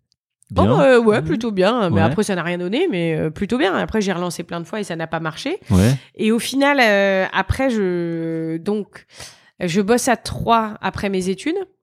Euh, le projet, euh, bah du coup, je le laisse un peu. euh, Enfin voilà, j'en parle tout le temps parce que c'est un sujet qui me tient à cœur. Euh, on fait un petit peu de pédiatrie à trois et après, je fais. Enfin, je je je change de ville. Je vais à Paris et donc je change de métier. Enfin, pas de métier, mais je change d'endroit où je vais bosser à Necker en 2016. Euh, et donc, euh, du coup, euh, l'app, euh, je vais aller euh, bosser à Necker. euh, voilà, je continue à en parler. Et un jour, mon associé me dit Bon, t'en as pas marre d'en parler. Maintenant, il faut passer à l'action, quoi. Et je lui dis Ouais, non, mais ok, tu fais quoi? Là, t'étais avec lui à ce moment-là? Exactement. D'accord. Et je lui dis bah ouais mais tu fais quoi? Enfin tu sais genre comment tu fais? Et il me dit bah écoute euh, fais un prototype. Je lui dis oui mais avec quoi? Enfin je, je dis moi je peux te dessiner les écrans si tu veux donc moi je prends un papier un crayon j'avais dessiné un j'avais dessiné un storybook Ouais. à l'époque donc euh, voilà c'est hyper euh, intéressant. Et là il me dit bah tu connais Adobe XD où je dis non, enfin je connais Adobe, mais Adobe XD non je connais pas. Et à l'époque Adobe XD te permet, c'était c'était très très moche, hein, Ouais. mais euh, de faire une boîte avec des carrés qui ressemble à une appli. Oui. Et donc, je dessine mon appli Faire un template, un, Un mock, template, ouais, un ouais, POC. ouais. et je dessine mon POC. Et là, à la fin de mon POC, il me dit Ok, bah, va le vendre, va vendre ton POC. Donc, que proof of concept. Voilà. hein, Proof jamais. of concept. Donc, euh, et euh, en même temps, parallèlement, je rencontre un pote qui est illustrateur, Oui. euh, qui est très très doué. Il s'appelle Jean-David. Jean-David, si, si tu écoutes ce podcast, euh, voilà. Jean-David Fabre, euh, qui à l'époque a On va, bossé. on va le, on va le faire écouter. Voilà, c'est ça. Et euh, Jean-David, à l'époque, il, il, il bosse chez des super boîtes de jeux vidéo. Il est, il est magnifiquement doué. et il nous a super aidé. Et il nous fait les premiers dessins. Mais, mais genre magnifique de Koalou, quoi. Et euh, c'est comme ça que je vais, euh, je vais aller rencontrer des directeurs d'établissements qui font de la pédiatrie en leur, euh, en leur faisant la démo et en leur expliquant, euh, comme je t'ai dit, j'ai fait mon mémoire de master là-dessus, je t'explique euh, tout. Euh, et j'explique euh, à la directrice à l'époque euh, que je rencontre Mhm. et elle me dit ok bah ouais je crois en votre projet. Mais quand on parle de démo, on est bien d'accord, là, tu es à l'étape où c'est des, c'est des dessins sur un Illustrator. Il n'y a pas Ouais. d'application là pour l'instant. non non. C'est juste des, des, des, des- planches Ouais, qui s'enchaînent en Ouais, fait et tu dis voilà ça ça se présente comme ça puis ça. après quand je clique là il y a ça puis après il y a ça mais tu avais déjà à ce moment-là le, le, le protocole euh, pour réduire parce que là là tu me parles de ton projet donc réduire l'anxiété euh, en général et surtout préopératoire par rapport à ton travail tu avais déjà les protocoles dans la tête à ce moment-là ah oui, Je savais j'avais tout le, le, parcours euh, je savais ce qu'il fallait faire. mais ça, en- ça, ça, t'es allé, voir qui pour savoir? C'est Bah non, toi-même moi j'ai qui- pris. Non, moi j'ai- j'ai pas inventé le fil à couper le beurre entre guillemets, dans le sens où euh, euh, je je vais aller euh, regarder ce que la recherche dit. Ouais. Et moi, mon but c'est de faire une appli basée sur la recherche. ouais Donc, si euh, Kane il a inventé le MyPass, j'inclus le MyPass en, en amont. D'accord Tu vois, dans l'appli. S'il Ouais. a inventé un questionnaire, le PHBQ euh, en post-op pour mesurer les troubles du comportement post-opératoire, bah j'inclus le PHBQ. Je vais pas Ouais. réinventer la roue. alors ça c'est les, les trucs de mesure mais après Ouais. dans, dans, le, dans la prévention justement on va dire dans le traitement comment Et ben en tu- fait, je lis, je lis beaucoup d'articles scientifiques euh, qui expliquent que par exemple, euh, bande dessinée versus rien du tout. euh, et ben la bande dessinée a de, l'impact sur les mais- enfants. mais comment t'as- c'est- trop bien comment t'as l'idée en fait d'aller chercher ce genre de truc? Bah parce parce que je me dis, enfin, quand tu as un problème, tu cherches une solution. Ouais. Donc du coup, moi, je me dis, ok, bah, quand tu tapes anxiété préopératoire, et je me dis, bah, ok, à l'époque, je regarde tous les articles. J'ai lu, euh, une- bah, je sais pas, peut-être une centaine d'articles, euh, des publications qui avaient été faites par des médecins Ouais. sur euh, l'anxiété préopératoire. Ouais. Et certains décrivent, enfin, t'as même, faut, faut se rendre compte quand même de la, enfin, pas de la stupidité, mais il y a, il y a même des gens qui ont fait une étude pour montrer que quand tu rigoles, T'es plus, quand tu utilises l'humour, eh ben, t'as plus d'effet sur le, sur l'anxiété de l'enfant que quand tu l'utilises pas. On en était à là à l'époque, Ouais, tu vois. Et oui, ça paraît ridicule, mais aujourd'hui, on, on te demande de tout prouver pour montrer que tu as de l'efficacité. Ouais. Et des fois, c'est vraiment, tu es obligé de prouver des choses assez basiques.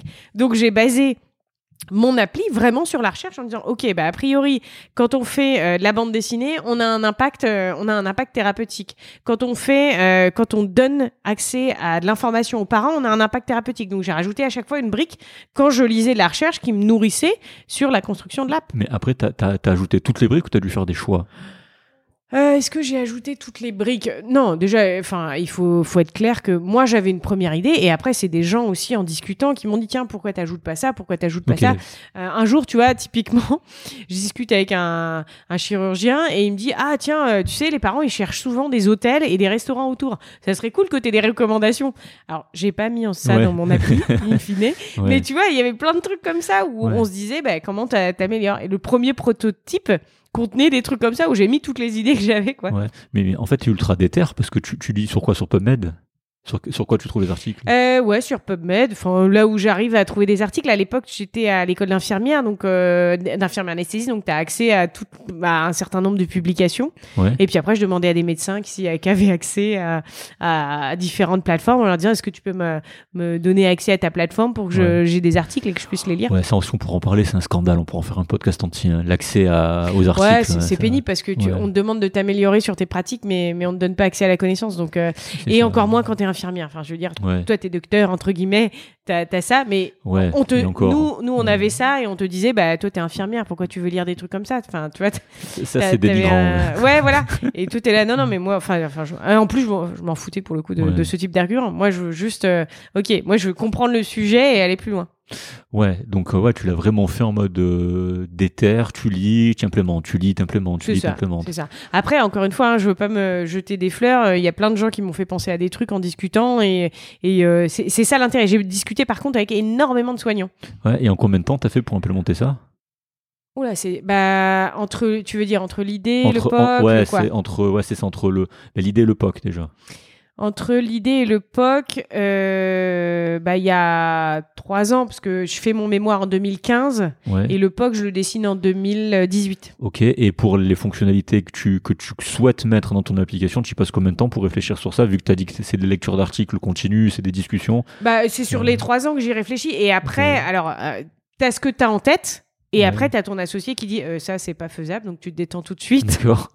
tu sais, bah, quand il connaît rien, euh, voilà. Donc lui, lui au départ, il a dit ok, on va faire euh, le minimum vital. Donc qu'est-ce qu'on a besoin pour faire le minimum vital de Ouais, ton appli quoi? La fameuse V0, ça, Exactement, la l'art- V0. L'art de faire la V0, c'est dur. Hein. Quand Et pas alors formé, du coup, j'ai de la hein. non mais j'ai de la chance, c'est que dans mon en- dans mon environnement, je connaissais des développeurs et qui ont accepté euh, de me faire la première V0 euh, gratuitement, euh, juste comme ça, parce qu'ils trouvaient le, le projet génial. Et j'ai des gens qui viennent m'aider comme ça. Donc en fait, tu as des devs, donc Ouais. le dev- des gens qui font du développement d'app en fait, Ouais. qui ah, une, une De fois que web app parce qu'on commence sur une web app. Ouais, donc euh, ordi quoi. Ordi. Ok. Donc tu as des gens formés qui trouvent ton projet génial. Toi, tu as déjà les dessins, tu as déjà le- le- la structure dans ta tête, tu as déjà les fonctionnalités dans ta tête. Donc Mais après, j'ai tout, j'ai tout euh, le travail de, de mon associé Anissé, euh, qui va, qui est ingénieur de métier, et là qui va vraiment euh, me dire, ok, ça, ça doit être fait comme ça, ça, on peut pas le faire comme ça, etc. Donc, tu peux avoir une idée initiale, et c'est pour ça que je dis, tu peux pas te jeter, tu, un projet, c'est pas tout seul en fait. ouais, Euh, c'est euh, c'est un tas de personnes qui vont te voilà. Là il va me dire bah ça on peut le faire ça on peut pas le faire. Techniquement est-ce que ça c'est bien prouvé par la recherche? Montre-moi enfin et c'est comme ça qu'on va con- co-construire un projet ouais, mais du coup, c'est combien de temps t'as mis euh, cette web app à la développer? Pouh là là, bah après, entre le moment où on a le premier go d'un établissement de santé qui nous dit ok d'accord, euh, on met un an à sortir la, la V0, un peu moins d'un an. Ouais, mais dans cette V0, elle est vraiment très réduite par rapport à ce que tu pensais. Elle a- Ouais, enfin, elle a ce que je veux et l'essentiel que je veux. C'est-à-dire, qu'est-ce qui est l'essentiel pour moi? C'est un, il faut une, euh, une bande dessinée pour les, pour les enfants pour préparer au bloc. Parce que c'est, c'est le projet est pour les enfants. Euh, il faut une partie euh, euh, parents. Donc là, il y a la- euh, l'essentiel pour en tout cas donner des informations aux parents et qui soit connecté à une plateforme pour les professionnels de santé. Ça, c'est mon associé qui a, qui a toute cette, euh, cette partie-là. Il est ingénieur dans quoi déjà? Tu l'as déjà j'ai oublié. Euh, il a fait l'UTT, donc lui, il a fait une spécialité dans l'électronique. D'accord. Donc euh, pas du tout dev. oui, c'est euh, ça. C'était ma Il question. s'est développé parce que euh, tu sais, tu- euh, à l'école d'ingénieur, tu, tu apprends à coder en C, en langage C. Ça dépend des écoles, mais certainement. Enfin, ouais. lui, il apprend, à- il a appris ça, donc il, il comprend la, la logique, mais c'est pas lui qui, ouais. dé- qui développe. Par contre, lui, il va me dire, bah tiens, tu vois, dans, dans la logique de à quel problème on veut répondre. Ouais, donc tu l'as fait en mode bootstrap pour 0 euros, quoi, en gros, avec de l'aide. Ouais. C'est ça. ouais. Ouais. Donc, ouais, tu t'es, tu t'es bien démerdé, quoi, si on peut dire ça comme ça. Ou t'as, t'as de très bons amis aussi. Ouais, j'ai des surtout super parce que- bons amis. Parce que le dev, euh, ça, ça coûte ultra cher en Oui, vrai. exactement. On en parlait avec Voilà. Quentin lors du précédent épisode. Le dev, euh, c'est le poste, la tech, quoi, c'est Ouais, le poste de dépense. bah, puis là encore plus. Ça a pris d'autant plus de valeur. Autant en 2018, euh, ça, enfin, moi je réalisais pas, mais là encore plus. Encore euh, dix fois plus avec le Covid, tu as plus de numérique. euh, voilà, les gens sont payés euh, mieux que les infirmiers. Les... Donc voilà. Et comment tu, euh, tu décris, euh, enfin, Koalou, en fait, c'est, c'est, c'est- ce nom, il vient. euh, L'histoire de, de Koalou. euh, euh, en fait, j'ai une, j'ai une de mes copines, une super bonne copine qui s'appelle euh, Sophie. Euh, avec qui j'ai fait l'école d'infirmière et que- qui a une sclérose en plaques et dont on est super potes et euh, et, euh, et son animal préféré c'est le koala et alors Vas-y, vas-y, je, je m'occupe de ça, c'est les aléas du, euh, du direct, je, je vais meubler. euh, Vas-y, Ça vas-y, va. fais, fais ce que t'as à faire tranquille. et, ouais. Et en fait du coup euh, son animal préféré c'est le koala et ça part de là Ouais. donc voilà Ok. Bah, c'est. En plus, c'est vrai, c'est, c'est, ça fait image un peu enfant. Euh... Koalou, koala, c'est, mignon. C'est... et donc ça finit par OU parce que bah voilà c'est c'est un peu euh, enfantin euh, derrière pour dire ouais, il y a un petit côté euh, affectif Ouais, c'est ça. voilà Donc, tu l'as trouvé assez vite, le nom. ouais Ouais, ouais ok. Euh, du coup, et on appelle même l'entreprise comme ça c'est-à-dire le. Non, mais tu aurais pu avoir un personnage que tu appelles Koalou et ton Oui. entreprise, tu l'appelles autrement. Ouais, c'est vrai. Mais je trouvais pas d'idée. Donc, du coup, on a fini par l'appeler Koalou mais c'est, mignon, quoi. Enfin, Ouais, Koalou, c'est sympa. Mais du coup, il faut que tu aies la crédibilité quand tu vas voir les établissements de santé. Ouais, ben, après, au moins, dans- au, au moins à l'INPI, t'es, t'es tranquille. Quand tu déposes, quand tu crées la- l'entreprise Koalou, il y a personne qui, il y avait personne, quoi. Non. Non, non, non. ni de et après, on a appris euh, que Koalou était une ville entre le Burkina Faso et le Bénin. Voilà. Avec la même orthographe?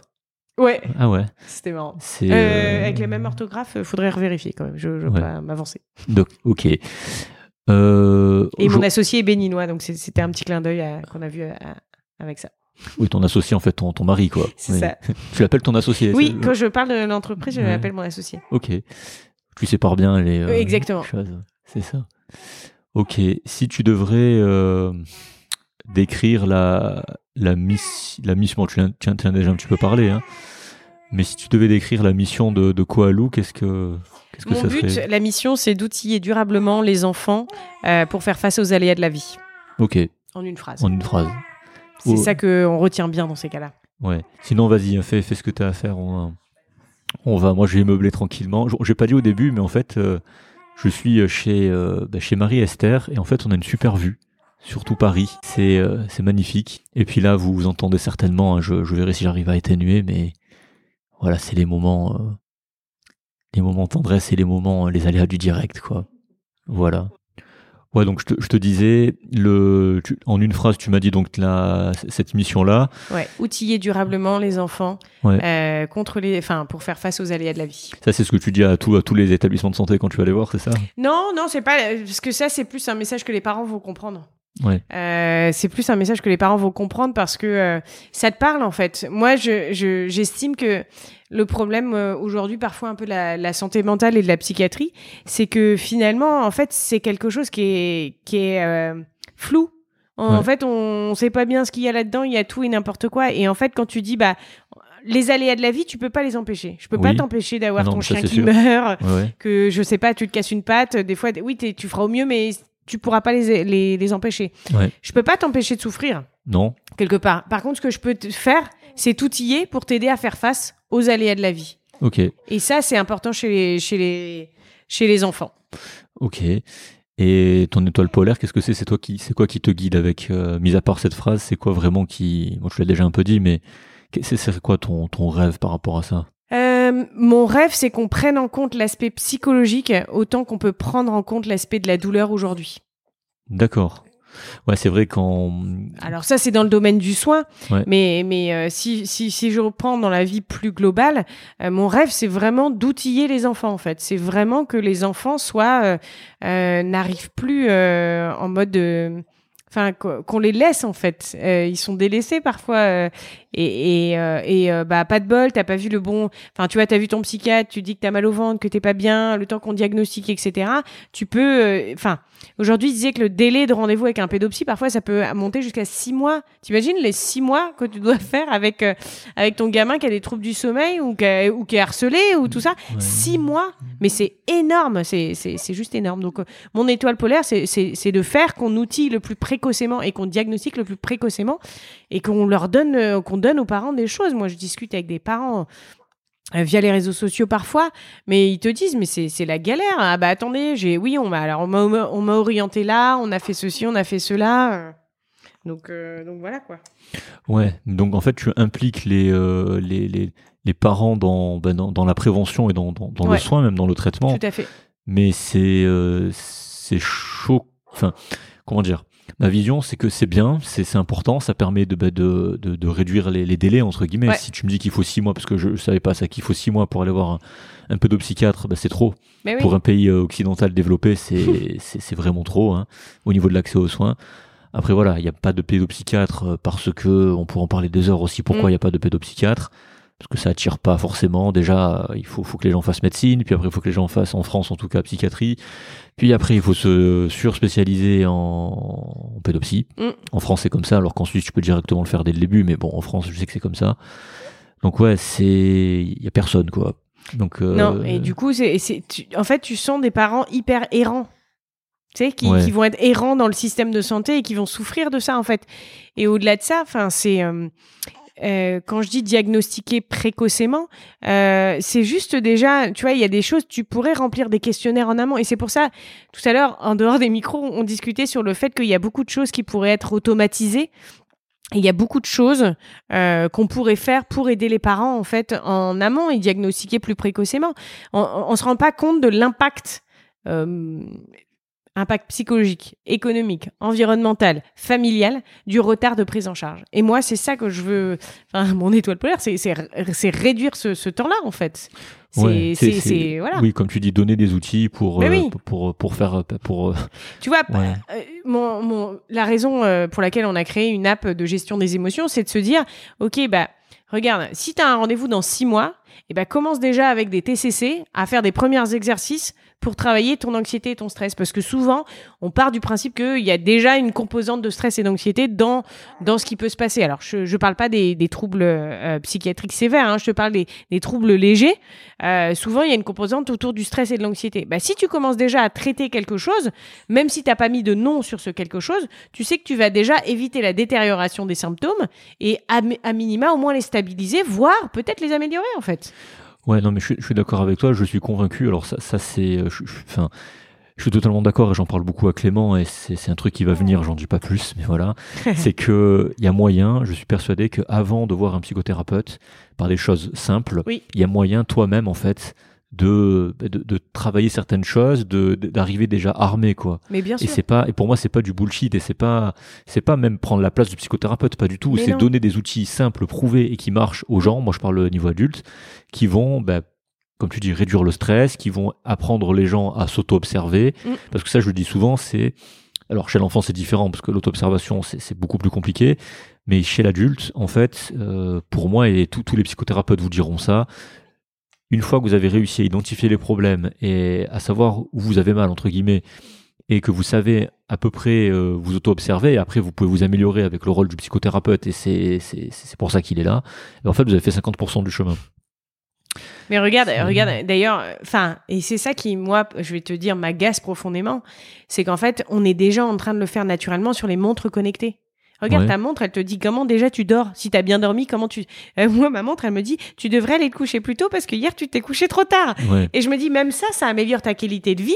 Mais pourquoi Enfin, il faut aller plus loin dans ce domaine-là, en fait? Mais si je, si là, là, je rentre dans un autre truc qui était pas prévu, mais ça te fait pas peur justement que que que ce que, que ces boîtes euh, aient accès à tes données, que que, que la montre sais, vit. Ouais. Pour moi, c'est un faux, c'est un faux débat. Alors, Ouais. là, ouais, alors là, on est capable de donner euh, des informations à Facebook, Google, Instagram sans se poser de questions tous les, tout- toutes les secondes à chaque fois.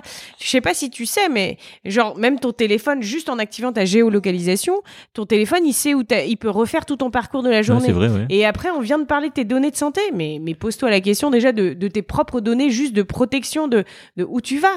Donc, enfin, pour moi, c'est un faux débat. C'est Ouais. vraiment un faux débat. Euh, c'est un, c'est un manque de connaissances. Euh, Aujourd'hui, on, on donne toutes nos données bancaires. On donne, enfin voilà. Donc pour moi, ça veut pas dire que je, attention, je, dans ce discours-là, quand je dis c'est un faux débat, ça veut pas dire qu'il faut pas protéger ces données et Ouais. pas faire, enfin faire n'importe quoi avec. Ça c'est sûr.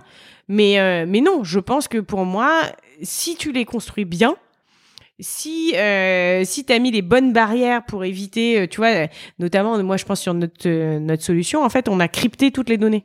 D'accord. Donc euh, donc c'est toutes les questions, tu sais, les les hébergeurs à agréer données de santé, oui, mais en plus on, on a fait un pas de plus, c'est qu'on a crypté toutes nos données. Tu, tu passes par qui d'ailleurs pour les Nous on passe par GCP, Je connais pas. euh, c'est Google. Google. Ok. voilà. Très bien. Est-ce que tu peux nous expliquer ta, ta proposition de valeur en une phrase? Ça, c'est les questions, tu sais, des- que les vies te posent. Ouais, que- c'est clair, on dirait un investisseur C'est du ça, coup. ouais. Euh, la proposition de valeur, euh, c'est un peu ma. La proposition de valeur, c'est. euh, Ouais. Attends, euh, parce que je, je veux la- bien aussi la formuler parce que je pense que la phrase outiller les outiller les enfants est, est relative. Oui, c'est est- à la fois une vision, mais oui. c'est aussi une proposition de valeur. Donc Ça peut ça peut. Pour moi, ça peut parce que euh, parce que c'est vraiment l'objectif derrière en fait. Ouais. Euh, la proposition de valeur, c'est de c'est de c'est de euh, réduire le temps de prise en charge des enfants euh, en amont et en aval, enfin et d'assurer de la surveillance et du suivi des enfants et euh, oui éviter le- les, retards de prise en charge. La proposition de valeur, c'est ça. Et parce que t'as une, t'as une, quand on dit proposition de valeur, c'est qu'est-ce que ça apporte? Bah ça apporte euh, quoi? Bah à l'enfant en premier, à sa famille, parce que on parle pas souvent de ça aussi. C'est l'impact d'un trouble psychique léger, modéré ou euh, ou profond à, sur la famille, mais l'impact sur la fratrie, sur les frères et sœurs, sur les parents, sur les grands-parents, sur l'école. Enfin, tu vois, il y a plein d'impacts là, t- qu'on qu'on mesure pas. Donc pour moi, c'est euh, oui, c'est travailler sur le retard de prise en charge euh, de la maladie. Non, euh, mais c'est vrai que c'est assez systémique en fait. Après, quand, quand, quand tu raisonnes comme ça, as... oui, ça, ça, peut, ça peut impacter toute la famille. Ça, je suis, je suis tout à fait d'accord. ouais. Mm. Non, non, mais c'est clair. Donc, euh, belle, euh, belle proposition de valeur. Voilà, c'est ça. Donc euh, Parce que j'ai vu qu'il y avait plusieurs rubriques. Tu disais, hein, il y a, alors sur ton site. D'ailleurs, ton site, c'est c'est qui qui l'a qui l'a fait? Euh, c'est Pierre Antonio. Alors c'était le développeur. euh, petit hommage à Pierre Antonio. Parce qu'il est, il est bien. Donc pour Ouais, ouais, il est super bien et il a été euh, bon, ça a été fait par plein de gens en fait, mais Ouais. mais c'est Pierre Antonio qui l'a fait Ouais. Et c'est Anissé qui, l'a conçu dans la conception design, si c'est ça ta question. Ouais, c'est ça, sur le design, c'est. Anissé qui qui pense à ça, Ok, non, avec un est- benchmark des différents sites et ce qui se fait sur c'est aussi ton branding en fait, c'est Oui. qu'est-ce que tu veux, quelle image tu veux montrer euh, là-dedans. Ouais. Il a, il a déjà changé plusieurs fois le site. Oui. Il a changé, euh, je pense, euh, ouais, deux, deux, trois fois, je pense. Ok. En tout cas, dans cette, ver- dans cette version-là, tu peux trouver sur la page d'accueil une, un- une rubrique dentiste, Ouais. établissement et parents. Ouais. Euh, tu peux nous expliquer un peu Alors, euh, notre premier modèle, enfin, c'est pour ça quand on dit, euh, c'est important de savoir la mission qu'on avait initiale. Euh, parce que notre premier modèle, euh, on a fait en fait un, un cas d'usage. Ce qu'on appelle un cas d'usage, c'est quoi? C'est tester si ton hypothèse, donc l'hypothèse de base, c'était en faisant de l'accompagnement psychologique des enfants, on améliore euh, l'aspect, enfin, le bien-être de l'enfant, si je vais résumer ouais, ouais. on a fait un cas d'usage dans l'hôpital. Si je fais ça à l'hôpital, alors j'ai des effets positifs sur l'enfant. Ok. Ok? Donc c'est pour ça qu'on a la- le site internet qui parle des établissements. Parce que notre premier modèle, on a testé notre premier modèle dans les établissements de santé, un modèle en B2B. On vend aux établissements de santé tout l'accompagnement du parcours de soins. D'accord. Donc tout ce qu'il y a dans l'application, en fait, c'est ça. Exactement. Ok. Et ensuite, euh, quand on a vu que ça marchait dans les établissements, on s'est dit avec Solène, bah tiens, au fait, euh, et si on le testait chez, chez les dentistes? Et les dentistes, euh, bah, ça, en fait, il y avait les mêmes enjeux d'anxiété dentaire, avec des retards de prise en charge, etc. Et c'est là où on s'est dit, bah ok, on va faire un, on va faire un truc quoi. Ok. Et les parents, du coup Parents, euh, nous c'est notre, euh, alors c'est pas notre cible finale. Notre cible finale c'est l'enfant, mais tu peux pas faire un produit pour l'enfant sans prendre en compte les parents Oui, non, ça c'est et sûr. l'aspect familial. Ouais. Et donc du coup, nous, euh, notre but, c'était de se dire, ok, bah si notre produit marche à l'hôpital, comment finalement tu l'élargis plus, lar- euh, enfin tu l'élargis à la vie quotidienne? Ouais. Et tu et tu fais de l'accompagnement psychologique au quotidien. D'accord. C'est comme ça qu'on a eu l'idée de se dire, bah tiens, en fait, et si on faisait la psychothérapie digitale Alors c'est un grand mot, euh, voilà, un grand mot horrible. Mais, euh, mais l'idée, c'était de se dire bah, comment tu donnes accès euh, 7 jours sur 7, 24 sur 24 aux parents à des outils thérapeutiques qu'ils vont pouvoir utiliser quand ils en ont besoin. Parce que euh, la crise de colère, la crise de frustration, euh, bah, tu peux pas l'anticiper toujours. Et voilà. Et, et cette extension, elle vient vite, rapidement dans ton. Dans, dans, Alors, dans elle était dans notre roadmap initiale. hein, on va, on va pas se mentir. Enfin, la roadmap, c'est mon associé qui l'a fait. Donc, c'est lui qui, qui envisage euh, la suite euh, et qui voit. euh, Enfin, c'est plutôt le visionnaire de l'entreprise. Euh, donc voilà. Et, euh, et elle vient, elle vient. On, on fait le choix de le faire plus tôt euh, quand il y a eu euh, le Covid. C'est-à-dire que euh, un an après le Covid, on se dit non mais attends, on peut pas continuer à laisser euh, la santé mentale des enfants se dégrader. Il faut qu'on sorte plus vite le produit. Et là, on commence à se dire ok, bah on va recruter une psychologue, on va travailler sur un produit et pendant un an, on travaille sur euh, sur le produit pour essayer de sortir une app. D'accord, ok. Et puis concrètement, en fait, est-ce que tu peux nous expliquer ton, ton, ton produit, comment, comment ça marche en fait? Donc on a vu, il y avait le côté dentiste, établissement, parents. Ouais. Et comment, qu'est-ce que tu proposes en fait pour, pour les gens? Alors, euh, sur la partie euh, établissement de santé, euh, là, on a une partie qui, qui vise, en fait, finalement, à, comme je l'ai dit au début, accompagner les parcours de soins. Donc, finalement, ça va être du télésuivi des enfants et des parents D'accord sur du déclaratif. Et toutes ces informations vont remonter dans une plateforme pour les professionnels de santé. Ça va leur permettre de faire du suivi en amont et en aval de la prise en charge.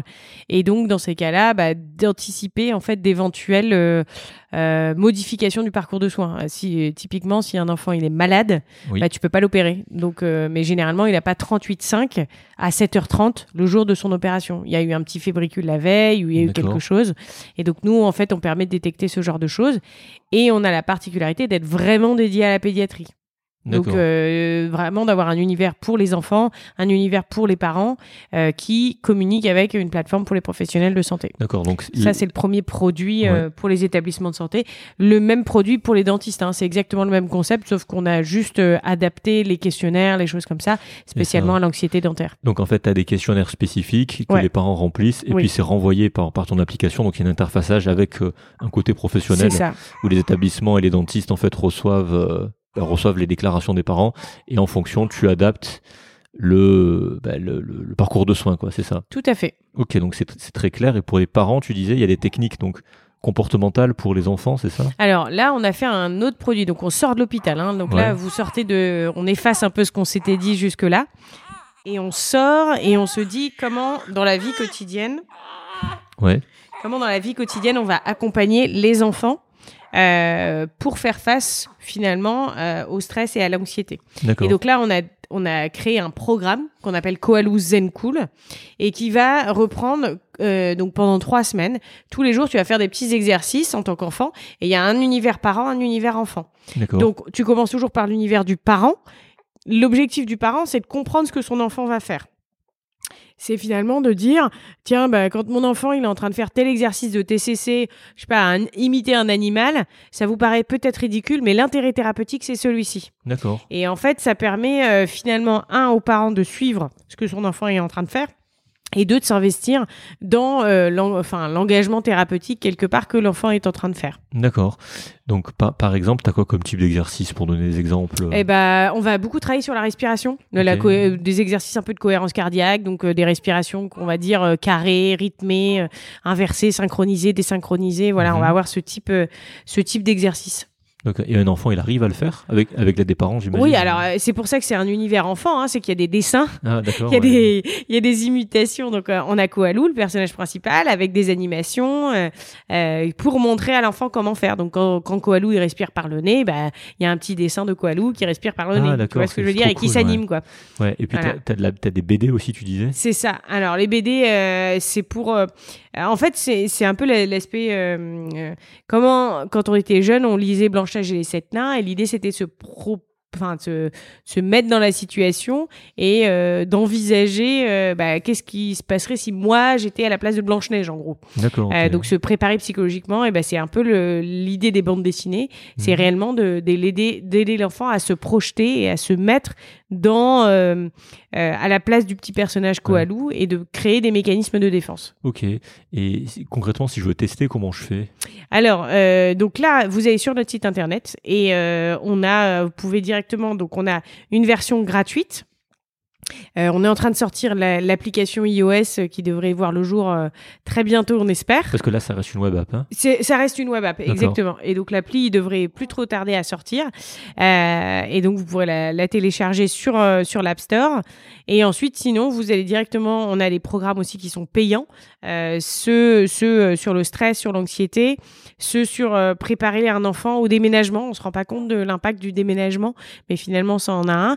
Et puis on a fait sur l'angoisse de D'accord. Donc, Voilà. tu as fait vraiment des trucs par thème. Oui, par thématique, tout à fait. D'accord, ok. Et concrètement, ça, les tarifs, ils sont affichés sur le prix ou je Tout à fait, ouais. Si tu vas euh, sur le site en bas, donc euh, le, le problème de stress et anxiété, on a considéré que c'était l'équivalent de 6 à 7 euh, séances de psychothérapie, Mhm. mais mis en TCC.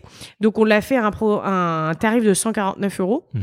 Euh, et puis les autres programmes sont moins chers, sont à- en dessous de 50 euros. Quand, tu achètes le programme, donc tu as accès à enfin, Oui, à- exactement. À, à tout, à tout, tout le matériel. Quoi. Exactement, Ok. Et pour les établissements, j'imagine, c'est des contrats, ça coûte plus cher. c'est ça, exactement. Ça c'est à la volumétrie du patient et au nombre de services qui vont prendre le service. D'accord. Et ça, c'est toi qui négocies ou- Exactement. À toi-même. Ok. Ouais. C'est Donc- moi qui fais commercial. D'accord. Tu, donc c'est toi qui fais la sales en fait de ton produit. Exactement, je suis le sales et marketeur, comme on dit. ça, ouais. Intéressant. Ouais. C'est ça de, de- de savoir bien parler. Ouais. Ouais, je- ouais, bah oui, c'est toujours utile. Voilà. Donc ju- jusqu'à présent, donc c'est ta, ta boîte, elle est, enfin c'est toi qui la finance en fait. Il y a pas de levée de fonds. Ah si, pas- on a fait une Si. levée de fonds. Ouais. Ah ok, ça j'avais Ouais, pas vu. C'est ouais. moi qui ai fait la levée. Enfin, c'est moi. Euh, moi, j'étais en charge de la levée de fonds. Mon associé faisait tout le pitch deck. euh, Ouais. il faisait la partie. euh, Enfin, on se complète bien avec mon associé. Moi, je fais le. le- Si tu, si on parle en termes de dev, moi, je fais plutôt le front et lui, il fait le back. Ouais. Donc voilà. Mais en gros, euh, lui, il a fait tout le business plan. euh, voilà, le, le pitch deck, etc. Bien sûr, on était en accord, hein, mais euh, voilà.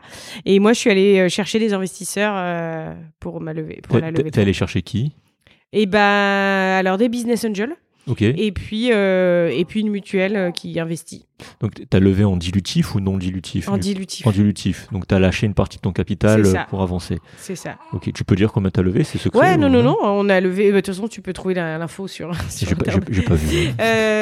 On a levé 350 000 euros. Ok. Donc ça correspond à un seed en fait. Ouais, un précide. Un précide. Un précide. Ouais, ça dépend quand tu. En C'est ça. 2014, c'est un seed. Peut-être qu'aujourd'hui, c'est. En- Bah, nous, on considérait en 2000, euh, quand on l'a fait 2020-2021, parce qu'on l'a fait à cheval sur, euh, sur, sur une année, Ouais, mais. Ouais. euh, que c'était un précide. Ouais, bon, là, tu l'as fait à l'apogée du truc aussi. Tu l'as fait à l'apogée où tu le sortais un PowerPoint, tu levais un million, quoi. En gros, c'est ça. Euh, ouais, ouais, ouais, ouais. Bon, Ouais. après, euh, faut, faut pas oublier qu'on était en train de lever, de lever, de, lever des fonds en plein Covid. Hein. Oui, oui. Voilà. Mais je veux dire, dans cette période-là, tu, tu faisais un PowerPoint, tu avais, facilement, enfin, facilement, entre guillemets, hein. je veux dire, les- sommes qui étaient allouées au CID et au, Oui. et au Précide étaient beaucoup Oui, plus oui, importantes exactement. que ce qui se faisait avant, en fait. Oui, ça en termes de valo et tout ça. ça, c'est pareil. ouais, Et, plus même aujourd'hui, il y a une redescente. euh, Ouais, ouais, ouais, c'est ça. C'est plus comme, c'est plus comme il y a deux ans, quoi. Non, non, c'est ça. C'est plus la même, euh, la même chose. Bon, ben bien, alors, donc, tu as, levé. Ça t'a permis de financer quoi, en fait Le marketing Euh, bah, le développement de l'app, hein. non, le marketing, euh, non, non, non, c'est euh, le développement de l'app, le recrutement, on a recruté un dev, puis deux devs. Donc là, un vrai dev. voilà, voilà, Pierre. Antonio qui a fait un super travail et, et qui a permis vraiment de, bah, de sortir une app de qualité parce qu'il faut, faut reconnaître, comme j'ai dit, rendre à César ce qu'il y a à César. On a eu une, une designeuse qui nous a fait et que nous a fait tous les designs de, de l'appli pour qu'elle qu'elle soit super jolie. Mhm. Elle, a, elle a travaillé sur les couleurs, etc. Euh, faisait la gestion de projet.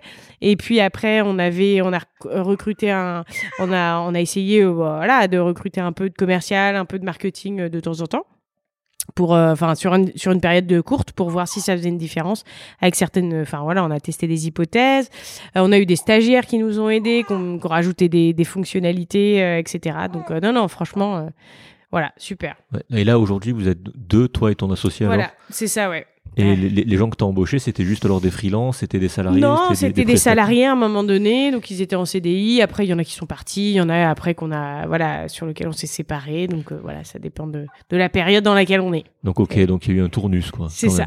Ok. Donc euh, le financement c'est ok, les collaborations c'est tu vas les voir en fait, les Ramsey, les j'ai vu les CH Valenciennes, Necker bien sûr, le CH Reims. Bon maintenant je comprends pourquoi le CH Reims parce que t'es es de là-bas. Euh, comment tu fais en fait? Tu les contactes? Tu Ouais ouais bah tu, tu cherches euh, tu cherches les, les les personnes qui sont alors c'est ça toute la complexité dans les établissements de santé c'est qui décident. Donc tu vas présenter alors moi ma, ma enfin ma stratégie, je vais souvent présenter aux équipes médicales d'abord parce que je pense que c'est important qu'il y ait une validation médicale. Oui. Et puis ensuite on va rencontrer la DSI et l'établissement de santé pour la question budgétaire et la question sécurité informatique. D'accord, donc après c'est la DSI qui décide des budgets, non C'est l'hôpital Non, bah, voilà, chaque établissement a son code de, de décision je vais dire. Donc après, euh, ça dépend. Euh, je suis souvent, vraiment, c'est variable en fonction des établissements. Chaque établissement a sa façon de gérer le, le, business, on va dire. Donc, tu as dû en faire des dîners alors avec les business angels, avec les établissements. Ah oui, je ouais, ouais, on s'ennuie pas. Hein. On a fait beaucoup de visio, euh, Dieu merci, parce que le shift du présentiel et de la visio m'a beaucoup aidé. Ouais. Donc euh, voilà, du coup j'ai fait énormément de visio avec, euh, j'ai contacté énormément d'établissements de, santé, donc je sais, j'ai pas mal de connaissances dans ce milieu-là, quoi. Ouais. Ok. Le modèle économique du coup c'est, en fait, c'est un, une SaaS. Donc par abonnement quoi. Ouais, par abonnement. Ok. Mais les, les, les 179 euros dont tu parlais, c'est un abonnement, donc ça c'est ça c'est fixe. Euh, les 149 euros. Oui, 149 oui, c'est fixe en une fois et ça c'est pour les parents, c'est en B2C. D'accord. Donc là, le, on est sur... Mais le B2B, c'est un modèle SaaS. Le B2B, c'est un modèle SaaS, ouais. Donc, modèle SaaS, c'est software as a service, c'est-à-dire que vous faites payer un abonnement, en fait, euh, pour avoir accès au service. C'est ça. Un peu comme vous le faites euh, quand vous prenez votre abonnement Spotify, quand vous faites des choses comme ça. Euh, voilà, vous payez tous les mois pour un service. Ok, donc toi, tu es la CEO, c'est toi qui gères l'exécutif? Non, non, moi je suis pas la CEO, c'est Anissé le, le CEO. Euh, moi j'ai pas de titre, hein, moi je suis cofondatrice. Ouais, tout, okay. je, je, cherche pas le, le titre et surtout ouais. ah, parce qu'avec un titre va la responsabilité aussi. Oui. Et, il faut avoir les compétences aussi. Enfin, être CEO, euh, il faut être compétent. Et moi, il y, y a, certaines choses, j'ai pas du tout les compétences. D'accord, ok. Pour partie communication, j'ai vu qu'il y avait plein d'articles de presse avec France ouais. Info, ramseyinfirmier.com, French Impact, pour ne citer que. Il y a toutes les références sur le site. si ça vous intéresse de tout lire sur Qualou, vous pouvez aller voir. Je l'ai fait, voilà. Comme d'habitude, je stocke tout le monde. Et ça, j'avais pas vu la levée. J'avais cherché, mais j'ai pas. J'ai pas dû. On n'a pas communiqué dessus. Ah voilà. Non, tu me rassures parce que attends, on regarde tout. Attends, attention. Non, non, non, on n'a pas, pas du tout. Enfin, c'est pas un truc, c'est pas un événement qu'on a. Oui, d'accord. Parce que j'ai vraiment cherché euh, pour mm. être sûr et bon, ouais. bah, voilà, bah, c'est bien. Au moins, tu vois, tu apprends de nouveaux trucs. Quand ça. tu vois les gens en vrai, c'est c'est beaucoup mieux. Donc, comment tu fais pour communiquer avec eux? C'est eux qui te contactent, c'est toi qui les contactes, ces journaux? Tu connais des gens? Comment?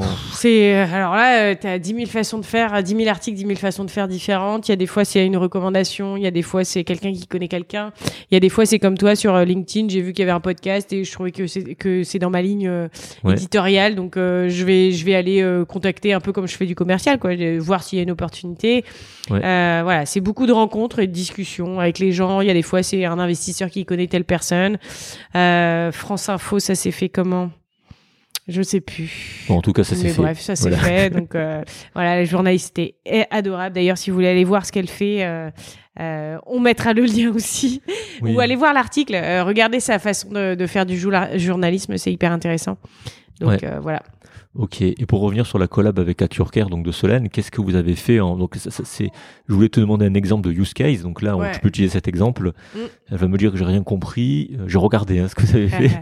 Mais concrètement. En gros, que... c'est ouais. euh, le, le, use case avec AccureCare, c'était euh, comment on personnalise notre solution qui est euh, installée dans les hôpitaux à au centre dentaire, à l'univers et la, la réalité dentaire. D'accord. Et donc, du coup, c'est comme ça que, par exemple, on a changé la bande dessinée avec les, les, les éléments dentaires, on a changé les, les, questionnaires, on a fait de la recherche pour regarder quelles étaient les, les questions à poser. On a été euh, interroger des, des, dentistes, des pédodontistes pour savoir c'est quoi leur réalité quotidienne, de quoi ils ont besoin. C'est de faire un use case, mais euh, avec quelqu'un qui t'accompagne et qui est du métier. Et qui a euh, à la fois le, le vécu, le relationnel et tout ça, tu vois. Ouais, donc euh, c'est Solène personnellement qui t'a aidé ou c'est un expert entre deux qui mm, bah, C'est Solène euh, personnellement qui m'a aidé et puis après elle m'a mis en relation avec d'autres pédos qu'elle connaissait euh, ou d'autres voilà ou des centres à l'époque avec Dantego par exemple. D'accord, ok. Donc c'est c'est bien clair, c'est beaucoup plus clair parce que vous avez communiqué sur LinkedIn sur ça, j'ai vu, vous avez fait un, un petit carrousel pour pour expliquer. Tout à fait. Donc là je, je comprends je, je comprends mieux. Ok.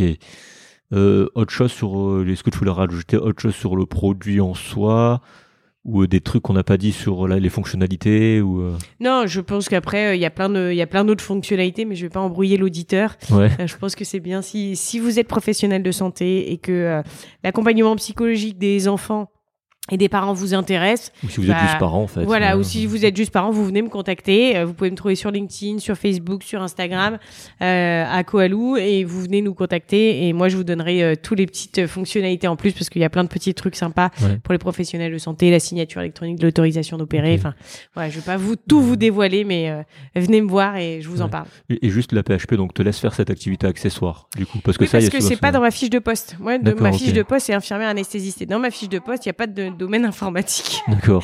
Donc euh, j'ai déclaré mon activité. Hein, euh, il faut être euh, transparent et honnête. mais du coup, oui, bien sûr qu'il me laisse faire ça à côté parce que c'est sur mon temps libre en fait. C'est pas sur mon temps de travail. Ouais. Ok, donc le, le futur pourquoi Alou, c'est de, bah, de croître, j'imagine, de faire de nouveaux programmes. De... Oui, c'est ça. Alors c'est de s'installer euh, dans plus d'établissements de santé parce que bah, les établissements de santé sont en difficulté, mais je pense que le numérique peut vraiment aider.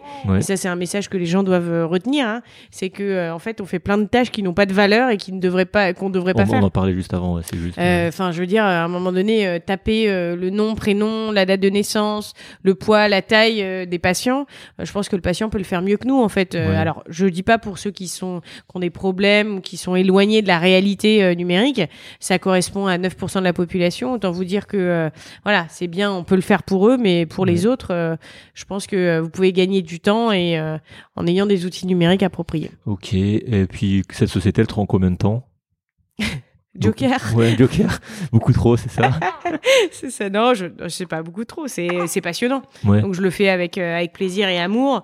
Euh, je, ne saurais pas dire vraiment. Bon, tu comptes pas quoi. Non, je compte pas. Bah, ça veut dire que ça se passe bien. Quand tu comptes pas, c'est que ça, se passe bien. Voilà. Euh, les peut-être dernières petites questions. Bon, tu te voyais entrepreneur? Non, pas du tout. Non, pas du tout. Non, non, non. Franchement. Euh... Mais ça te plaît maintenant? Ouais, ouais, ouais, ça me plaît. je me voyais dans le milieu associatif parce que j'ai commencé là-dedans, mais en fait, moi, il faut que je sois dans, il faut que je sois un peu plongé dedans pour me rendre compte que finalement, c'était mon truc. Ouais. Faut expérimenter dans la vie. Ouais, c'est ça, ouais, tout, tout, tout à fait. Et comment, selon toi, on pourrait intéresser les étudiants infirmiers ou en médecine, quels que soient les étudiants dans la santé, on va dire, à l'entrepreneuriat? Comment en fait, il faut, il faut que ça réponde à un besoin. L'entrepreneuriat, tout, tout, le monde n'est pas appelé à être entrepreneur déjà. Parce que tu as le droit de pas avoir envie de faire ça. Hein. Il y a des gens qui, fait, enfin, qui veulent pas faire ça. Et l'essentiel, c'est de faire ce pourquoi t'as envie de faire. Enfin, tu vois ce que je veux dire? C'est si tu penses que t'as une super idée et que t'as envie d'aller plus loin avec cette idée, associe-toi et vas-y. Et ça, c'est mon point. Donc, c'est plutôt, euh, moi, j'ai pas envie de l'annoncer à tout le monde. J'ai plutôt envie que ça soit, euh, ça soit, euh, ça soit vraiment, tu vois, genre en mode optionnel, mais que ce soit en option. C'est comme le. Par contre, à l'inverse, ce que je ferais vraiment, c'est une formation sur le numérique. Si je devais faire un truc pour que les gens sachent en fait. Et après que ça leur donne envie d'entreprendre, ça c'est une autre chose. Et dans ces cas-là, bah, il y a de plus en plus d'incubateurs et euh, dans les dans les facs, dans les universités pour les femmes. Enfin, voilà, tu peux trouver euh, ton bonheur maintenant. Mais il faut qu'on prenne conscience que la santé aujourd'hui, c'est comme les écoles d'ingé, c'est comme les écoles de commerce. Il y a des incubateurs dans chaque. Bah, il faut des écoles. Euh, il faut des incubateurs pour aider à accompagner et accélérer les projets. Ok, très très clair. Euh, Dernière question sur, sur ça, et après on passe vraiment à la fin. Est-ce que, selon toi, il y a un tabou Alors, il y a un tabou dans la relation au commercial et à l'argent chez les soignants? Question piège. euh, ouais. En fait, déjà, un, je pense que les gens ne comprennent pas la valeur des choses. Ouais. Ça, c'est un truc. Par exemple, je, je prends. un- Souvent, on me dit c'est quoi le tarif de votre solution? Oui. Je lui dis mais attendez.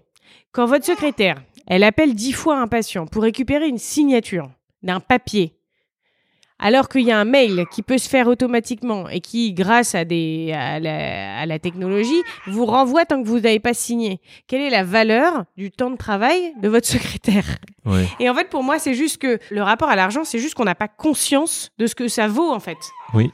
Et donc, quand on me dit ça vaut cher, bah non, en fait, parce que par rapport au temps de ton soignant qui fait quelque chose qu'il devrait pas faire, bah ça vaut, ça vaut trop, enfin, ça vaut pas le coup, en fait. Ouais, c'est ce que disait Rodolphe en fait dans, dans l'épisode euh, dans l'épisode 1, c'est que quand on est soignant, on n'a pas la, la on n'arrive pas à savoir ce qu'on vaut et ce que Ouais. nos, nos actes vaut. On nous apprend pas ça en fait. Non, et c'est ça qui est, dé- qui, est, qui est dramatique parce que quand tu regardes le temps qu'on perd, regarde, je te prends un cas d'usage dans mon établissement de santé.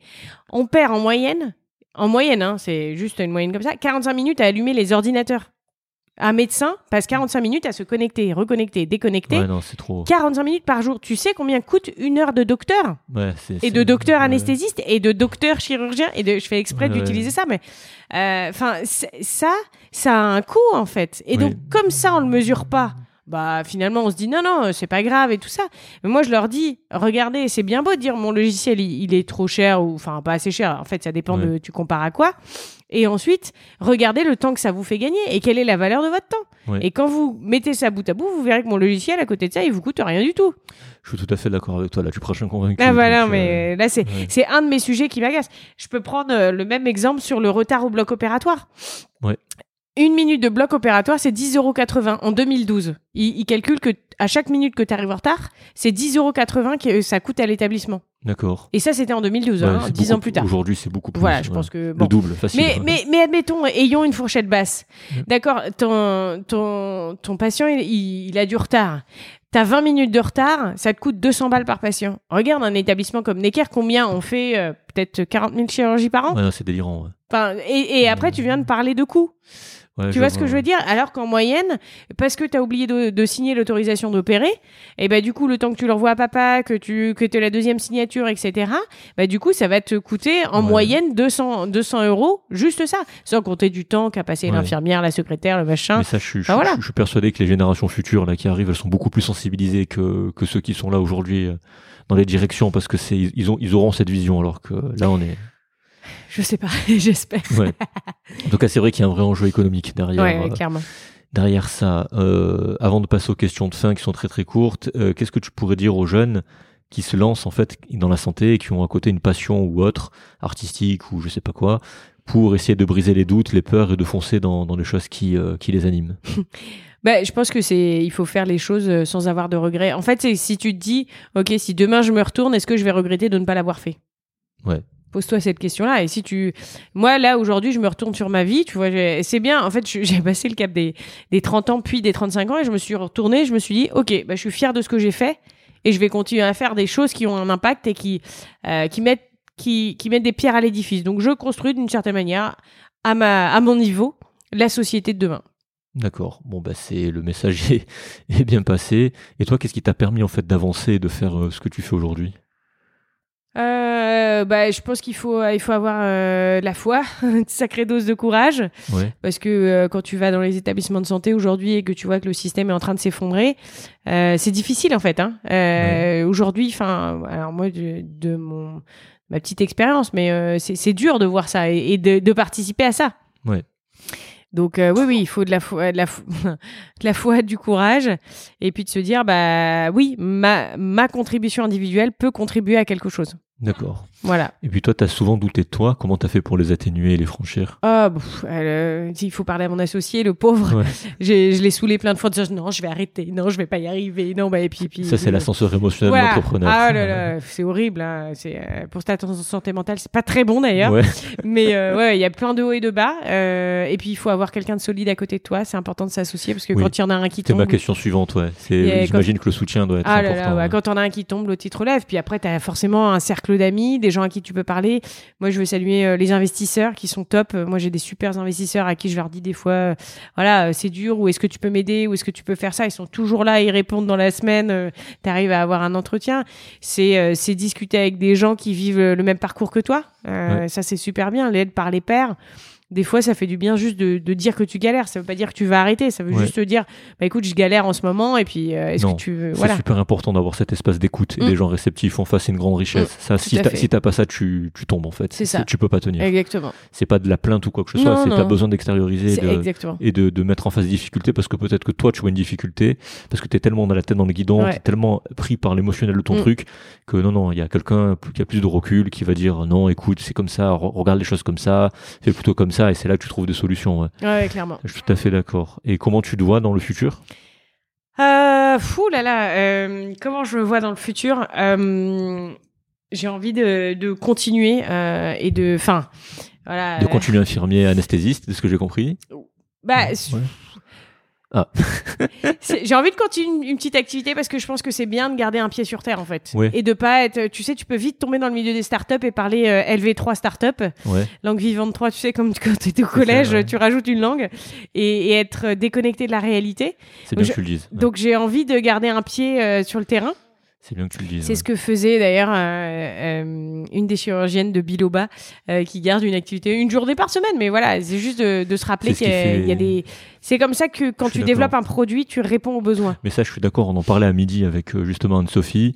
Et puis, moi, je trouve important aussi pour moi aussi de personnellement de garder un pied dans une activité vraiment au contact des gens.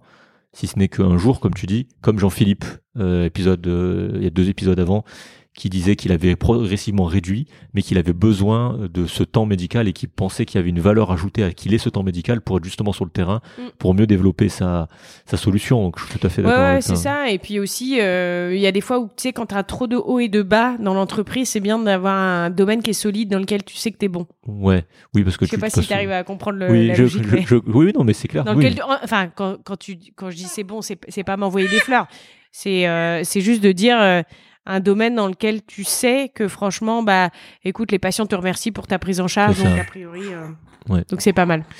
On va passer aux questions de fin. Donc, euh, je dis, je dis toujours, mais je m'inspire de Mathieu Stéphanie. Tu dois connaître, Ouais. je pense. Ouais, tu dois Je peut-être l'ai écouter. rencontré d'ailleurs. Ah, tu l'as rencontré? Ouais, ouais, ouais. Trop cool. Tu l'as rencontré ouais, quand à Nantes. À Nantes? Ouais, ouais, Ah oui, il avait fait, euh, euh, oui. ouais. Et on s'est rencontrés. Euh, et du coup, euh, ça, enfin, voilà, je lui avais parlé un peu de la santé mentale des enfants et Ouais. ouais, il trouvait que c'était un sujet euh, relativement pertinent. mais comme il a des enfants, lui. Exactement. Voilà, c'est ça. ouais. Et du coup, il trouvait ça super sympa. Ok. Bon, bientôt on te retrouve dans son podcast alors. Mathieu, si tu m'entends. voilà. Si tu nous entends, voilà. voilà une nouvelle candidate. Donc oui, c'est des questions qui posent, mais que je posais moi aussi en psychothérapie. Comment tu progresses? Euh, je vais voir un psychologue. Clair, net, précis comme Léonie, voilà. Non, parce que je pense que, en fait, euh, moi, je le dis à tout le monde et j'ai vraiment pas honte de le dire. Euh, ça m'a permis de faire un bilan de ma vie Ouais.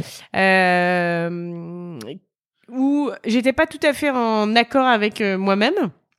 Et, euh, et, cette, euh, et, et de- de- d'être suivi, ça te permet de retrouver et d'être comme si tu sais, tu mets deux calques l'une sur l'autre pour que les, les, les images se, se, se chevauchent et soient l'une sur l'autre. Et ben c'est c'est ça en fait. Là, tu prends un convaincu. hein. Donc, Ouais. euh, allez, euh, je, donc, je conseille à tout le monde d'aller au moins. On n'est pas obligé de souffrir d'un trouble psychique pour aller voir un psychologue ou pour faire une non, psychothérapie. hein. Donc, Non, voilà. non, non, non, mais je pense que on devrait tous le faire. Ouais. Euh, quand tu, enfin, moi je dis souvent euh, aux gens, quand tu as un problème physique, tu vas voir ton médecin. Bah, quand tu as un problème psychologique, tu peux aller voir un, psy- un psychologue, Ou un voilà, psychiatre, un psychothérapeute, euh, voilà, psychothérapeute. euh, tous les noms que, enfin, qui, qui vont bien et qui sont, euh, qui sont validés, j'allais dire. Validé, oui, c'est ça ce que j'allais dire. N'allez pas voir non plus le. Le, le druide ou le, voilà, c'est ça, le druide. Moi, je dis le gourou souvent. le gourou. ouais. S'il vous ça- plaît, parce ça- que non mais souvent euh, je, fais une petite parenthèse de minutes pour ça parce que on me dit ouais je veux pas payer votre psychothérapie digitale euh, machin. mais les gens sont prêts des fois à dépenser 120 euros pour un mec qui va mettre des feuilles euh, sur eux enfin tu vois euh, donc je veux pas critiquer mais parfois je, je dis juste euh, soyons raisonnables et, et faisons les choses de manière euh, Bon, faut pas me lancer là, parce que là, tu vas me lancer Ouais, sur le, le coaching, la psychothérapie, les gourous d'internet. Bon, là, là, on est parti pour trois heures, donc on va ça. pas parler de ça. Euh, T'as un livre à recommander? Euh, oui, euh, Koalou, la santé mentale et émotionnelle des enfants avec. Koalou. on, On le vient de le sortir aux éditions Ah, Hachette. cool, jamais pas vu. Euh, il a été écrit par euh, Florence Millot et Stéphanie Dussautois. Qui sont des Euh, psychologues Qui ou sont des psychologues, ouais, voilà. Et on- en fait, on décrit les fondements de la personnalité et c'est un outil pratico-pratique qui parle des pleurs, de la tristesse et de la colère. Ok. Et puis là, voilà, il y, en a un- il y en a- il y en a un qui est en colère, en parlant de colère et de tristesse. Voilà. Est-ce que tu as une routine? Ah non. Euh, puis en plus, en tant que dyslexique, je peux te dire que tu es plutôt désorganisé de manière. euh, D'accord. On a une, une routine parce qu'on a nos, nos réunions à 9 heures. Ouais. Euh, donc ça, ça me donne une certaine routine. Mais non, je non, non, non, je suis pas quelqu'un de, de très très discipliné. Enfin, je me lève tôt, euh, j'ai une routine de, de lire et après euh, de prendre du temps un peu de méditation personnelle et euh, prendre ma douche et commencer la journée, euh, commencer la journée, ouais, de directement par le boulot. Alors, ok. Parfait. Un truc qui te fait particulièrement plaisir? Quand je vois que ma solution est utilisée et elle a de l'impact. D'accord. Bon, c'est clair, net, précis. Ta situation médicale la plus atypique ou touchante? Ah, grande question. Qui, qui a touché un patient ou juste moi euh, Toi, le, toi, en fait, qu'est-ce qui t'a touché le plus en situation médicale ou atypique? Oh, Il y aurait plein de situations. euh, euh, il y aurait plein de situations que. Mais la première qui me vient, parce que j'ai fait un cours à, à l'Institut, enfin, pour des auxiliaires de puériculture, et on m'a demandé c'était quoi ma situation la plus traumatisante. Ouais. Et j'étais en deuxième année d'école d'infirmière et j'ai dû euh, prendre en charge, et j'insiste sur l'expression prendre en charge, euh, une patiente euh, avec des métastases cérébrales en phase terminale. Ouais. Et je, je ne savais pas à l'époque ce que c'était des métastases et je ne savais pas ce que c'était la phase terminale.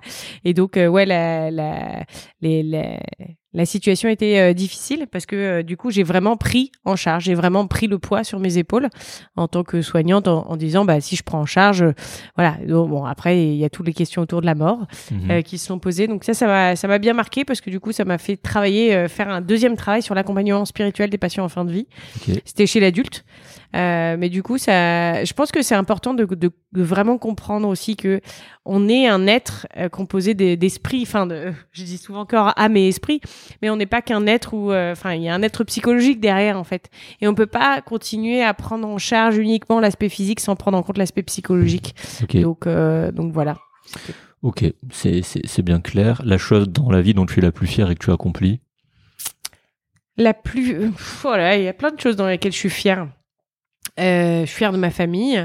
Ben voilà, Euh, ça, voilà. ça suffit. Voilà. De- Ça le suffit. premier truc, c'est fière de ma Ben, famille. ben, ouais. je, suis, je suis content que tu répondes ça. C'est très. non, mais c'est très beau. C'est. C'est comme tu sais la fameuse question euh, qui est-ce que tu aimes le plus? Les gens disent ah mon père, ma mère, mon copain. Non, il y, en a très peu qui disent moi-même. Ouais, ouais, et c'est difficile. C'est difficile, Ouais, ouais. ouais, c'est difficile. Donc tu dis que tu dises ta famille en premier comme ça spontanément, ça me va très bien. Ouais. Voilà. Bah, parfait. Une, une citation qui te parle et qui t'a inspiré ou qui t'a inspiré?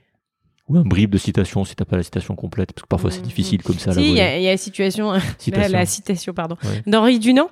Ouais. Euh, euh, la, la citation d'Henri Dunant euh, Seuls ceux qui sont assez fous pour penser qu'ils peuvent changer le monde y parviennent. Très beau. Voilà, je, je la mettrai aussi. voilà. Et puis Henri Dunant, fondateur de la Croix-Rouge. Oui, Voilà. oui, oui, c'est vrai. Enfin, c'est des formations professionnelles. Pour ceux qui savent pas, voilà, tu fais bien de le préciser. Voilà. Et puis euh, dernière question, qu'est-ce que tu te dirais à toi-même si tu te recroisais avant l'IFSI Ouais. et puis une fois que tu es diplômé IAD Euh, euh, J'aurais un message, euh, tu peux y arriver et euh, ta dyslexie ne te définit pas. C'est très beau. Et à la sortie d'IAD ça va être dur, ça va être dur, mais tu vas y arriver. Ouais. En- en- et je pense qu'il y, a il y a un vrai sujet autour de euh, quels sont. Va chercher à la source qui te nourrit.